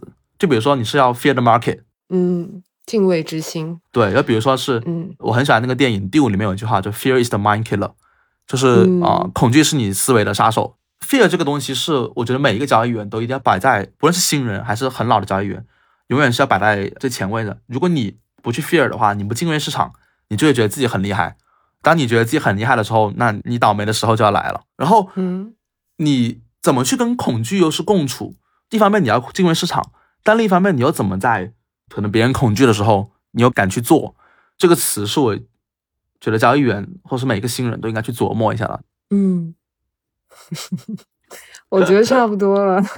OK，嗯，好的好的。其实其实以以给新手交易员的建议作为结尾挺好的，就是我们这个 我们这一期其实也并不只是。对 FTX 这个事情的复盘，因为往往就是连连你都不知道这个事情到底是怎么发生的，里面是怎么挪用，那其实我们能对里面 comment 的部分很少，所以是的，是的，对，所以最后最后以你的建议结尾，我觉得挺好的。嗯嗯，其实我觉得 FTX 就是它倒下之后，我觉得它对市场的这个影响其实还真的蛮夸张的，就是这比我想的还要更大，因为它。后续还有很多雷，应该会慢慢爆哦，是吗？对，应该是的。你觉得这个事情对于啊，crypto 来说是个好事吗？是个提前的把一个脓给扎开，还是比如说在熊市过程当中把这个东西给爆完？你觉得是好事吗？你要这么说，从这个角度来看，应该算是好事了。我觉得，嗯，就这个问题，因为大家其实之前对 CX。还是有点盲从、盲信，大家应该都还是会觉得大的平台会是靠谱的。对啊，就觉得。我跟你讲个有意思的事情，我今天提到说 FTX 的发展的很快的那段时间嘛，就整个公司大家都是比较飘啊，就都有这种气氛在嘛。因为你发展那么快，有一个很典型的例子，就当时因为我们 FTX 它对于着装，就假设说我们全在巴哈马，着装是完全是零要求的，就可能说你在 Jane Street，你可能还得穿个衬衫。啊之类的，或者穿个那个大家经常调侃的那个 Patagonia 的那个华尔街马甲，但是在因为 Sam 是强调说希望短袖短裤嘛，所以大家都是穿 T 恤啊。你说一般呢，交易员都比较懒嘛，就大家都是直接穿公司发那个 FTX logo 的那个衣服啊。就我也很喜欢穿，因为我有很多件穿一天了，我不想洗了，我就直接丢了，就可以这样子做。我记得有一次在上海，应该是在静安家里那一块，然后我穿了一条 FTX 的。裤子吧，然后上衣也是 FTX logo 的，就有人来跟你搭话，从事 VC 的，他就会跟你不停的表示 FTX，大家觉得特别厉害，特别好这个平台，嗯，就是大家对整个 FTX 的口碑，我觉得在这件事情之前，其实我觉得在交易所里面算是不错的，就算是好的那一个档，然后这个时候大家又觉得说，哇，又发展前景也好啊，又是为了梦想，所以大家其实。对 FTX 整个公司的凝聚力是高的，即使我们人不多，大家也是说我们要拼啊，要怎么怎么样。所以说这个事情它的一个反转，就是导致现在大家对交易所的信心是真的大幅下降，是因为我觉得 FTX 一直在在大家心中是一个不错的平台。包括我跟一些朋友，这就是也是一些很大的 VC 朋友讲，说我跳到 FTX 了，他们有说酷，嗯，他们真心觉得这公司很酷，对他们觉得这公司很好。如果你说这次是一个小，不仅说是规模的问题，不仅是说 FTX 是一个说它是市场第二大的规模，而且还是说 FTX 一直给大家的形象就是稳定，包括它能承载的那个交易量就那么大交易量的同时，我们 FTX 是非常稳定的，它的系统是稳定的，它的出金入金是稳定的，它的各方面都是稳定的，所以以稳定给人感觉了这个公司出了这样的事情，还挺夸张的，对大家这个信心的打击。嗯，是的，所以连你都想不到，我我觉得大家应该也都也都是很吃惊的。对，真的是很吃惊，就是我觉得甚至因为我跟 Caroline 最近联系会多一些嘛，他也跟我讲说他其实知道的不是那么全，对，就包括因为他我现在跟他跟他合作很久，因为他是我的 partner 嘛，就是我们要一起合作很久，他没有什么理由说要再再瞒着我什么，他有事说是，他都跟我讲说，其实有很多的一抛啊，他是不知道的，就是嗯假设是挪用客户资金，他知不知道？我觉得他是知道的，但是他可能的以为也是说，只是拿来干完这个之后立刻就回去了，或者怎么怎么样，因为很多交易所都是这么做的，很多交易所都把这个当成了一种小小的常规做法了。所以这种常规做法已经是大家所默认的做法了，只不过在 FTX 里面是玩砸了。我不能那么说吧，因为如果我这么说，我觉得肯定要给人冲坏了，就是给人直接冲掉了，就 人都没了。因为每一个交易所的人都不会这么说自己，包括我。你问我 FTX 有没有干这种事情，我以前我也绝对说没有，现在我也不会说有，我也只说我知道的没有，就我自己能眼光所看到的地方，我觉得是没有的。呃，因为一个交易所，因为真正干这种挪用客户资金的事情的事情呢，它不需要很多人，嗯，就他不需要说一个公司一万个人，我找一百个人去干这个，不用两三个人搞定了，嗯甚至一个人你累一点你也能做。所以嗯一方面，我觉得大家其实心里面都有点清楚，但是一方面呢，没有证据的事情大家也都不要乱说嘛，只能说推测。但是嗯我觉得大部分人都是心知肚明，只不过大家没有证据也就不说了。嗯。其实我今天也很意外，你会说很多关于你自己个人的看法，但是你额外又补充了很多你自己的个人交易的，就是想法啊。我觉得这部分是很有价值的。嗯，谢谢。我感觉其实我觉得蛮可惜的，就是对啊，你们曾经那么 dream big，结果就这么轰是然倒的塌，了。唉，就真的是 dream 的很 big，而且现在其实我，包括是我跟 Sam 一个比较好的朋友的视角，我也是希望说他有一天他能把这个事情真的是说出来，因为我说实话，他的名声这一块嗯，很难挽救了，而且他钱呢，反正他一百辈子他也花不完，他也不用担心他说了这个话之后呢，就影响他的生活，反正就是因为大家都知道你是玩砸了。你把这个事情原原本本的说，所以你觉得诚实说出来更好是吗？因为这个行业是你当时那么热爱的行业，那既然玩砸了，你把这个事情说出来，嗯或者说，哎，不过可能也是我，可能可能也是我对他的 看法有误吧，就是，就我都不知道我到底 对，所以说很矛盾嘛。这个是你打算去巴哈马劝他的话吗一？方面嘛，kind of，一方面就是把期权真的是搞好，就是因为我去巴哈马也有点东西在，嗯然后我之前看到你写备忘录里面有一个问题，就说平常那个 FTX 是怎么办公的嘛？他在巴哈马是有一个园区的，哦几栋房子，一大片很漂亮的地方，是大家是当办公室用的。然后他还有一个新的园区在建，就有一个新的总部在建，那个总部是规模特别特别大，所以现在已经没有了。对，肯定就没了嘛。然后呢，至于说嗯传闻说 Sam 在巴哈马有一套公寓 apartment 很豪华、很漂亮，是真的，确实是有的，对，确实是有的。但那是他个人的资产。对，一方面是他个人的资产，另一方面是他没有说哦，他跟几个核心的人就在里面交易不出来啊，有其他人要去跟他沟通，要去哦觐见一样，没有这种事情。他也是去 office 的，就在园区里面办公。对他也是会去 office 的他是经常开那部破车，就他自己形容破车就是二三十万什么的那个丰田吧，啊，他开那个车就是去园区办公。对我，我觉得他一直对外的形象都是，应该说是挑不出任何的毛病，就是他又一心很热爱这个行业，然后他又那么的，嗯，看起来那么不注重自己的所谓外个人的得失，对，然后又一直在做一些 benefit，就是 benefit goods，就是那些东西，所以，所以其实在这个事件之前，大家对他都是有一个对，非常强的滤镜和非常正面的评价，然后突然间就这么轰然倒塌，连你们应该也都很难以相对，信。就是为什么我说就是 FTX 的员工其实也很难接受，是因为大家进 FTX 的，特别是我们这些做 traders，因为每一个 traders 其实都觉得自己还挺聪明的嘛。但是呢，呃，另一方面就是呢，大家也都明白，智商都差不多，嗯不会觉得说你碾压别人，但是嗯都会觉得说这群人的总体这个智商还是 OK 的，啊、还是可以嗯的。现在大家无法接受的是，这么一群人，你以 FTX 为荣，或者你进来了，都被他给骗了。对，就是你给 fool 到是吗？有种说不出这个词，你知道吗？就你真的不想用这个词哦？你觉得？怎么会呢？那么多人，就因为我们真的有很多同事非常非常优秀，就是他们如果是去传统金融的话，都是拿了可能是高盛的 IB，呃，Morgan Stanley 的 IB，Jane Street 啊，Citadel 啊这些 offer 的，他们不要，他们来 crypto，真的是有一批这样的人的。那你说对他们来说，为什么其实来 FTX？一方面你说你说 FTX 赚的多，那其实他原本的那个工作赚的也不少。而且平台也够大，来这个地方真的就是很多人真的是说有这个呃梦想理想在，所以现在就是觉得 OK 认可的一个东西，就是就是就是大家都有点接受不了，你知道吗？就觉得我们就是怎么突然就变得那么 对，嗯，明白啊，所以这个事情也确实提起来很惨痛。我之前就是我本来以为我们录制的会更靠近那个时间点，十一月，比如说中下旬，然后我就在想。在跟你觉得聊这个，会不会在那个当下触发你的很多，嗯，就是觉得很伤痛的部分，或者是毕竟你倾注了那么多感情，包括现在其实主要也就是一种，一个是震惊，其实我还是有点 shock，就像你回想起来，你还是觉得，嗯，怎么就倒了？一方面是你觉得有一种就是憋屈，因为我们嗯。确实在二三年、二四年有一些很大很大的规划，而且都已经推进的还蛮前了，就是有很多东西是可以帮助。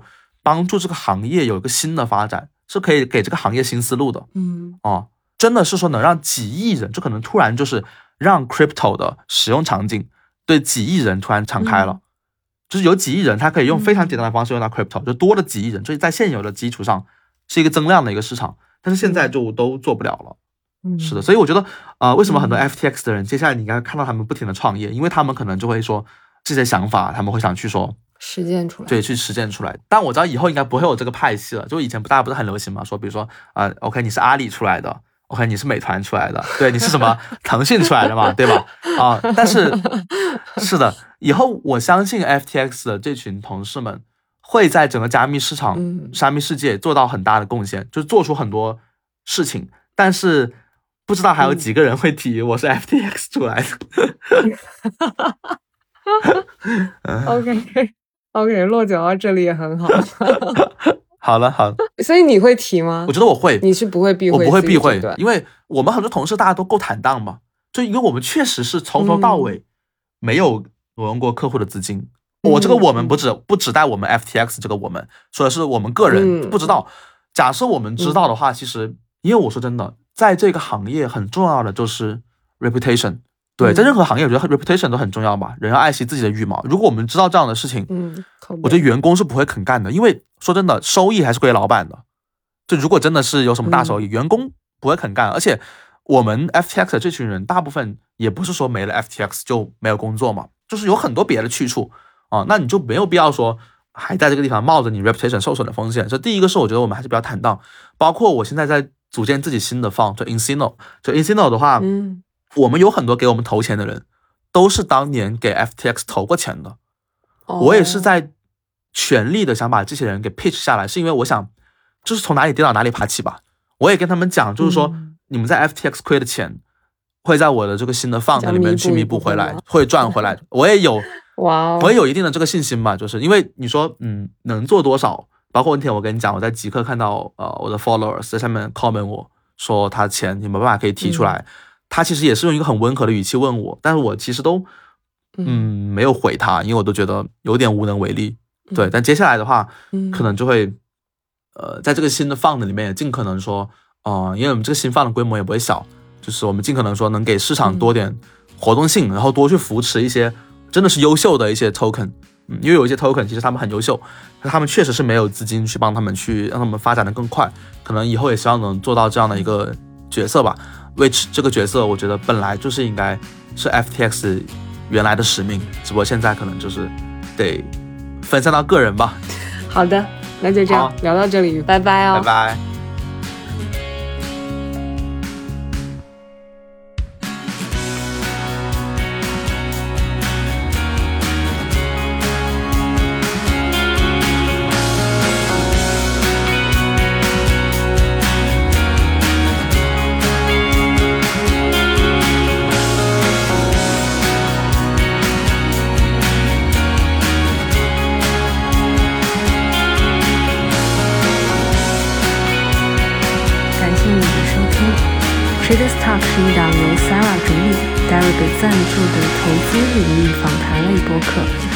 来自不同细分领域的 Trader 在这里回溯经历、交流洞见、激发灵感、打破成见。你可以在小宇宙、苹果播客、喜马拉雅等平台订阅收听。评论区为友善认真的探讨开放。听众群请查看节目详情处的链接加入。我们下期见。